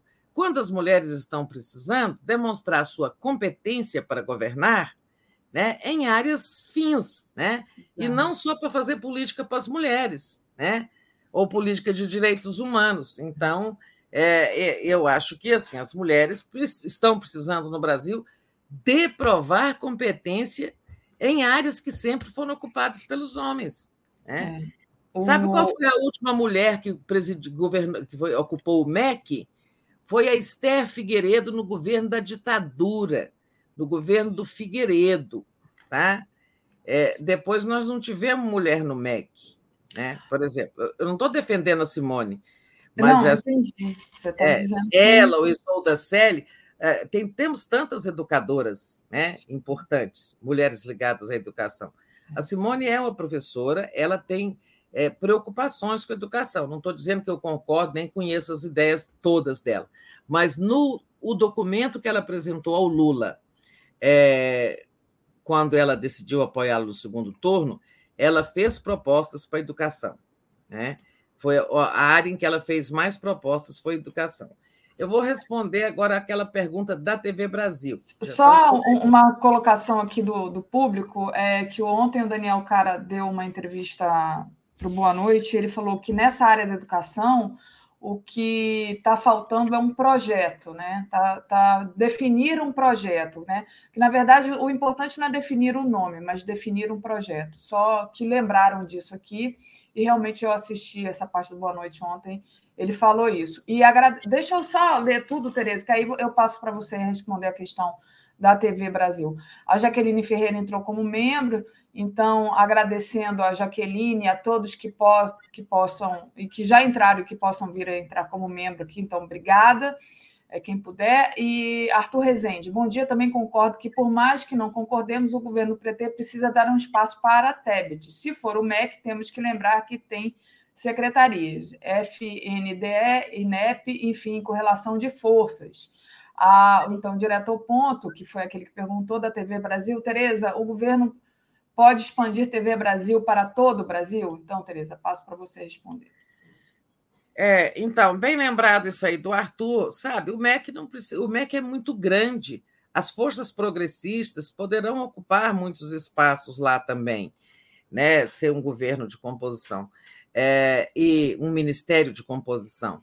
E também quanto a, a, a um projeto, como disse o cara, né? É, eu acho que o Lula ontem apresentou um rumo para o projeto educacional quando ele fala na ênfase no ensino fundamental. Porque a gente sabe que tudo que está começando errado na educação no Brasil está começando no fundamental. Né? Aí as pessoas chegam despreparadas ao segundo grau, depois elas tiram nota ruim no Enem, aí elas às vezes conseguem chegar à universidade, mas mal preparadas. Quantas pessoas com curso universitário a gente conhece que não sabe a língua portuguesa? Eu conheço muitas sabe? Que não dominam a língua portuguesa, que não sabem escrever direito, sabe? Que não sabem interpretar um texto, né? E isso tudo começou onde? No fundamental. É, o Lula ontem deu uma dica de que a ênfase dele vai ser fazer uma revolução no fundamental. E isso tem uma proposta da Simone, que, que ela fez quando apresentou o, a, o documento de apoio ao Lula, que é o, o tempo integral no fundamental. Né? É... Agora, não é só isso que resolve, tem a qualificação dos professores, né? tem todo um problema de filhos de famílias desestruturadas, é, às vezes de famílias de gente analfabeta, sabe? Eles não têm apoio em casa, então, assim, eles fazem quatro horas, depois vão para casa, vão fazer a tarefa de casa, não tem quem apoia sabe, tem muitas dificuldades, né? É, tem problema da alimentação, tem muitos problemas. O tempo integral seria muito, acho que muito, muito importante. Tem a qualificação dos professores, tem que ter melhora de salário para professor, investimento muito grande na qualificação dos professores e tudo mais. Eu acho que o projeto do Lula passa por aí. Tem que fortalecer as universidades? Tem, mas é, assim, nosso ensino superior já está bem resolvido, inclusive o Lula. O próprio Lula resolveu bem, ampliou muito o ensino superior, criou muitas universidades, né, criou o Enem, criou o ProUni, né, há um equilíbrio, assim, é, quer dizer, existe o, o, o setor privado muito grande e as universidades públicas, por mais que sofram, mas elas são bem estruturadas e reconhecidas, né? eu acho que lá embaixo está precisando de mais atenção mesmo, sabe? Do fundamental. Vamos lá, TV Brasil. Gente, é, discutimos muito isso no grupo e o que, é que eu tenho dito? É, quando é, foi criada a IBC e a TV Brasil, em 2000, dezembro de 2007, dia 2 de dezembro de 2007, a TV Brasil entrou no ar. Sabe com quantos canais? Três que eram os três que o governo tinha. Um canal em Brasília, que era a, TV Nacional, um no, no Rio, que era a TVE do Rio, e um no Maranhão, a TVE do Maranhão. Tá? Bom, com quatro canais, com três canais, vai-se onde?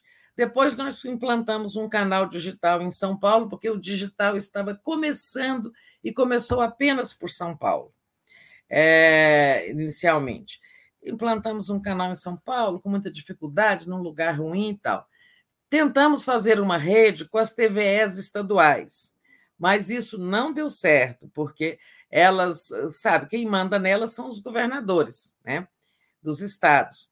Então, elas colocavam com algumas, sabe, cinco horas, quatro horas, doze horas de TV Brasil, mas elas nunca entregaram, nunca se tornaram repetidoras da TV Brasil tinham sua própria programação e usavam aquilo que mais interessava da TV Brasil, um telejornal, a programação infantil, né? alguns conteúdos que achassem de maior audiência. mas isso não virou uma rede da TV Brasil. E aí pergunta assim, por que, que vocês não criavam canais próprios? Né? Pelo seguinte, né? É, naquele momento, nós estávamos no fim do analógico. Aí seria assim: eu quero um canal em Goiânia. Ah, não tem. O espectro está lotado. Porque vocês sabem, no analógico só tem canais até o 13, né? Aí acabou. E estava tudo lotado pelo setor privado. Então, não era tempo de. Não havia como instalar canais analógicos. Né? E o digital foi andando muito lentamente. Começou São Paulo, nós instalamos canal digital em São Paulo. Isso tudo na minha gestão. Instalamos o de Brasília, instala... aí chegou digital no Rio, instalamos o do Rio. Tá? Chegou o digital no Maranhão, instalamos o do Maranhão. Depois eu saí. O digital foi andando no Brasil, foi expandindo. É, nesses últimos anos, inclusive na gestão do Bolsonaro, eles fizeram muito isso, instalaram alguns canais digitais, mais é, oito em capitais, mas é, entregaram para as universidades, fizeram uma parceria com TVs universitárias, quer dizer, não é a própria TV Brasil que está operando, mas reproduz a programação dela, é um repetidor, né? Então já houve uma expansão assim indireta, digamos assim. Agora tá, nós estamos num movimento, num momento extraordinário para que a TV pública se consolide, né? Por quê? O analógico vai ser desligado, acabou, ninguém vai gastar dinheiro com canal analógico, acabou isso, né? E nós estamos para desligar, inclusive, e ficar plenamente digital o Brasil. E com o Brasil plenamente digital, se houver investimentos, né? Isso eu argumentei muito lá no grupo de trabalho. Se houver investimentos, a TV Brasil pode montar uma rede nacional né, de canais digitais, cobrir o Brasil. É claro que isso precisa de dinheiro, né, de investimento. Um transmissor é alguma coisa cara e tal.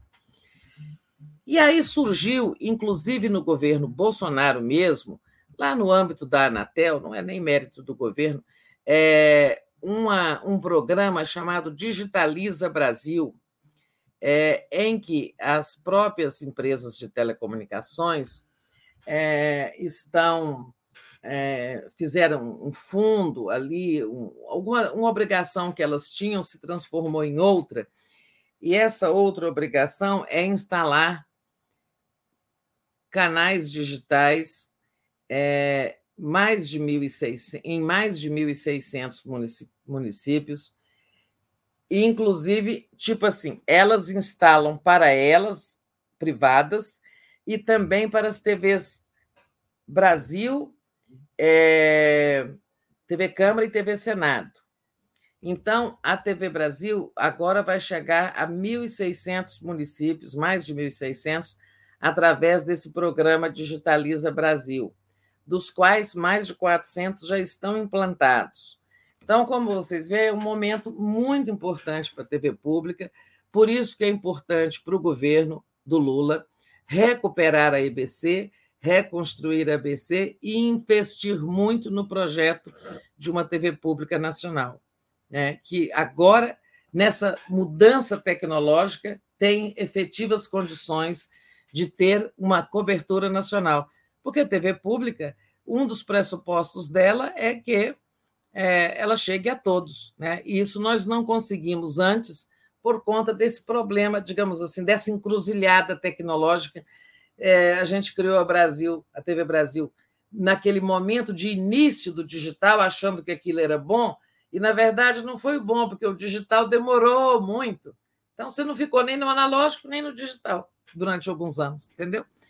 É, é esse meu diagnóstico. Vamos em frente. Dani. Regina Aquino está perguntando se a TV 247 não pode se tornar uma TV digital. A TV 247 é uma TV do YouTube, né? Mas não é, não é, não sei o que, que você responderia para a Regina, Tereza. Não, a TV 247, então, é uma TV web, né? Web. É, que tá na, existe na, na internet é, não trabalha, não, não tem canal aberto. É, inclusive, o, o, o Atush, quando começava a criar, quando ele falava, vou criar uma televisão, e eu falava, mas vai obter canais como? Ele falava, não, Tereza, o mundo mudou, não precisamos de canais, vamos fazer na internet. Eu estava pensando que ele estava falando uma televisão aberta, né? É, então, aqui é uma TV web. É, eu acho que a TV aberta é, é importante ainda, porque muita gente não vê, sabe, é, não assiste conteúdos de internet. Muita gente só usa o celular é, para fazer o WhatsApp e falar com as pessoas, né? ou não tem computador. Isso restringe o acesso né, de uma TV web. Né? Se ela fosse aberta, é, era outra coisa. Mas, como disse, como disse naquela época o Atushi, você imagina o custo de uma televisão aberta, o custo de um transmissor. Você está comprando um transmissor, só um transmissor é 5 milhões, sabe? É, além de ter que obter uma concessão do governo, né? disputar uma licitação. É muito caro TV aberta. Né? Aqui, 247 é uma TV web ou seja, só tem acesso a ela quem está conectado à internet. Mas estamos cumprindo muito bem o nosso papel, graças à comunidade, a todos vocês, o nosso engajamento também, né, Daphne? Também não vamos nos desmerecer. Não, exatamente. E... Nós e vocês, é. E, Tereza, deixa eu trazer aqui uns um, outros comentários, aí a gente já passa para você. O Márcio colocou aqui um exemplo, desenhou para gente. Um exemplo de quem tem ensino superior e não sabe escrever direito é o Sérgio Moro. é verdade, conge. Ai, adorei o exemplo. Nilza Helena Souza. Desejo Simone Tebet, ministra da Educação, se Daniel Cara for escolhido como gestor, assim como Margarete Menezes escolheu Márcio Tavares o seu gestor, né? Então, obrigada aqui a Nilza. E o Márcio, gente, olha, ainda estou achando graça da história do Moro, é verdade, né? O Moro, é verdade. Piar. Mas aí já é também. Mas acho que um exemplo clássico no Brasil claro. Não, e assim, a palavra conge, né? Que é a, a palavra cônjuge, que você tem que usar o tempo todo no meio jurídico é. e tal, ele não, não sabia. Mas você vê, o cara que passou num concurso para juiz, né? Então. É. Tem problemas demais. Você vê nos concursos, as pessoas levam pau em língua portuguesa. É. Às vezes passam nas outras provas, mas levam pau em português, porque leva ferra na redação. É. Juan Rojas, Tereza, o bolsonarismo criou a TV fascista Jovem Pan como financiamento privado. Qual a possibilidade da esquerda ter algo parecido? E Kaique Butler, adorava ver a Tereza, PML e Emir na TV Brasil. Não sei se você pode Pois responder. é, mas eu trabalhava pouco, eu era gestora, sabe? Ficava atrás de uma mesa mexendo com contrato, licitação, pessoal, funcionário, sindicato. Raramente eu ia à tela. É, é, eu falo hoje assim: se eu tiver que contribuir com a TV Brasil, agora vai ser na tela. Atrás da mesa chega. É. O, essa questão da uma possibilidade da esquerda ter algo parecido com a Jovem Pan a gente tem a TV 247 que é financiado por vocês, né? Então a gente não tem nenhum, é, nenhum financiamento, nem nada, mas quem financia a TV 247. E isso nos dá uma independência também. A Tereza Domingos, gostaria de enviar minha contribuição, reflexão a respeito do ensino integral. Contato, escutem. É, primeiro, é, professores do ensino básico fundamental. Eu acho que você poderia, Tereza, é, Tereza Domingos, Domingo, é, Domingos. Enviar para alguém do, do que faça parte dessa área de, de educação que esteja ligado ao próximo governo, né? Não sei, Tereza, se você teria alguma. É, eu não tenho aqui um, um, um e-mail ou uma área, sabe? É, mas tem um, a transição. Eu acho que agora é esperar o MEC, né? O MEC deve fazer consultas públicas. É, eu acho que agora é esperar a escolha da ministra ou do ministro. Né? É. A transição acabou, então não dá para incluir mais nada lá nos, naqueles relatórios. Já foram feitos, já estão fechados. Eu mesma tentei incluir alguma coisa. Olha, essa pessoa que perguntou e falou: a extrema-direita criou a Jovem Pan financiada com o setor privado e tal. o governo não pode fazer? Olha, a política de comunicação do novo governo, ela tem, não é só fortalecer o sistema público, né? ela pressupõe, tá? É, fortalecer as mídias independentes e populares, como é que agora a internet vai ter que ter acesso à distribuição das verbas oficiais, tudo segundo critérios de mídia técnica, tá? Então, por exemplo, uma TV como a TV 247, ela vai ter que ter direito, e eu estou falando só de 247, das mídias independentes, elas vão ser fortalecidas porque também farão jus às verbas oficiais, né? Aqui que é a distribuição da publicidade oficial, que são as campanhas. Que é, não é dado de graça, é assim. O governo quer fazer uma campanha da vacinação, aí põe só nas cinco grandes televisões, né? A campanha, o vídeo lá e o dinheiro, né? Agora a proposta de uma nova de uma nova política é, de distribuição da publicidade oficial deve incluir as mídias populares, as mídias independentes. Né? E é assim que você vai fortalecer uma TV 247 ou outros veículos companheiros nossos do campo independente. Tá? Não é inventando uma, uma jovem pan de esquerda, né? É, não é isso. É, é, é, fortalecendo as mídias progressistas que já existem. Tá? Eu acho que eu respondi bem essa questão. E, ao mesmo tempo, fortalecer o sistema público de comunicação, que é o sistema EBC, com a TV Brasil, com as rádios EBC, com a Agência Brasil de Notícias e tal. Então, é, é assim, né? Esse desenho, tá? É, democratizar a mídia é também isso, né? É permitir que os veículos menores, os veículos independentes, os veículos regionais também é, sejam fortalecidos através do financiamento da, da federal. Muito bom. Tereza, nosso tempo está curtinho e ficou faltando a gente comentar o. É, acho que você talvez não tenha falado ainda. Do outro dilema de indicação do Lula para o meio ambiente, se é Marina ou Isabela, né? E é. também, é, enfim, faltaria a gente falar um pouco da questão do, do Lula que quer é, tirar ali, acabar com aquele acampamento dos bolsonaristas nas portas dos quartéis, enfim, e a, o que, que, pode ser feito em relação a isso. Mas eu deixo você livre para você falar de que você quiser. É, bom, Marina Isabela não tem nada para dizer, eu sei que é um dilema, mas não tem nada para dizer. Agora, o terrorismo de segunda-feira, né? É, é, foi uma lição impressionante, uma, uma evidência impressionante de que o governo Bolsonaro é cúmplice, que todo mundo cruzou os braços, ninguém fez nada, o ministro da Justiça estava jantando, o Flávio Dina, que ocupou o espaço e que foi conversar com o governador, foi conversar com a Polícia Civil, com a Polícia Militar, com a Polícia Federal. É, o Flávio Dino, só que ele não é ministro, ele não pode dar ordens, né? Mas o Flávio Dino já virou ministro da Justiça, assim, informal, ministro paralelo do governo. É, agora, não tem caneta ainda, e logo que ele assumir, não vai ter complacência com isso. Né?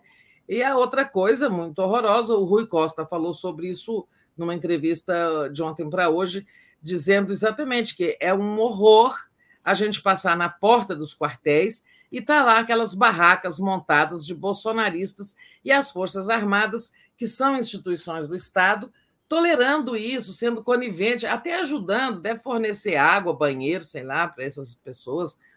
É, e então o Lula vai dar uma ordem para via ministro da Defesa, logo começar o governo, que isso tem que acabar. Isso é de, eu sempre falei isso aqui. A tolerância do exército, principalmente aqui no Distrito Federal, no setor militar urbano, né? Aquela, aquela concentração de barracas, aquele acampamento dentro do gramado ali do setor militar urbano, sabe? Isso é feio para as Forças Armadas, né? Depõe contra elas. Então, vai ter essa ordem aí. Bom, agora, até o dia 31, gente, nos preparemos que eles vão fazer mais algazarra. Eu acho que eles poderão fazer mais algazarra, mas depois é, vai ter energia, eles vão saber o que é governo. Muito bom, Tereza. Tereza, só lendo aqui os dois últimas contribuições. da Lucimar, que enviou aqui, ou do Lucimar, que enviou aqui um, um superchat sem, sem mensagem, da Nils Helena. Tereza Cruvinel é gigante na área, comunicação. Os seus passos vêm de longe. Tereza, jornalista, amo, respeito e admiro muito. Ou seja, sou fã. Obrigada. Tereza, só a. Tá cumprida, a minha estrada já está cumprida demais. Nada, tem muita coisa para fazer. Para com esse negócio. Tereza, deixa eu agradecer aqui a todos e todas e pedir para vocês deixarem o like compartilharem a live. E agora, às 10 horas, tem o Mundo Como Ele É, o que está ocorrendo no Peru. Às 11 horas, Giro das 11. Governo toma forma é, com Gilmar Tato, Denise Assis, Liana Cirne e Ieda Leal.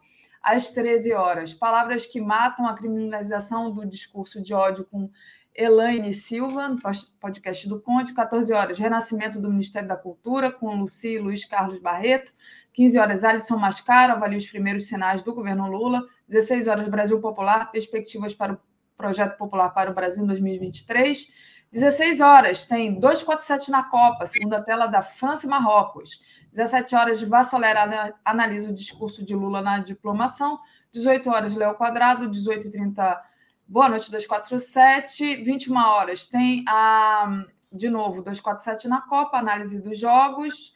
E 22 horas o dia em 20 minutos, 23 horas a live do Conde. Com isso, Tereza, nós encerramos aqui. Obrigada. Encerramos. Bom dia para você, Daphne. Bom dia para todos e todas da comunidade. Boa quarta-feira. Vamos em frente até a noite. Tchau, tchau. Tchau, obrigada.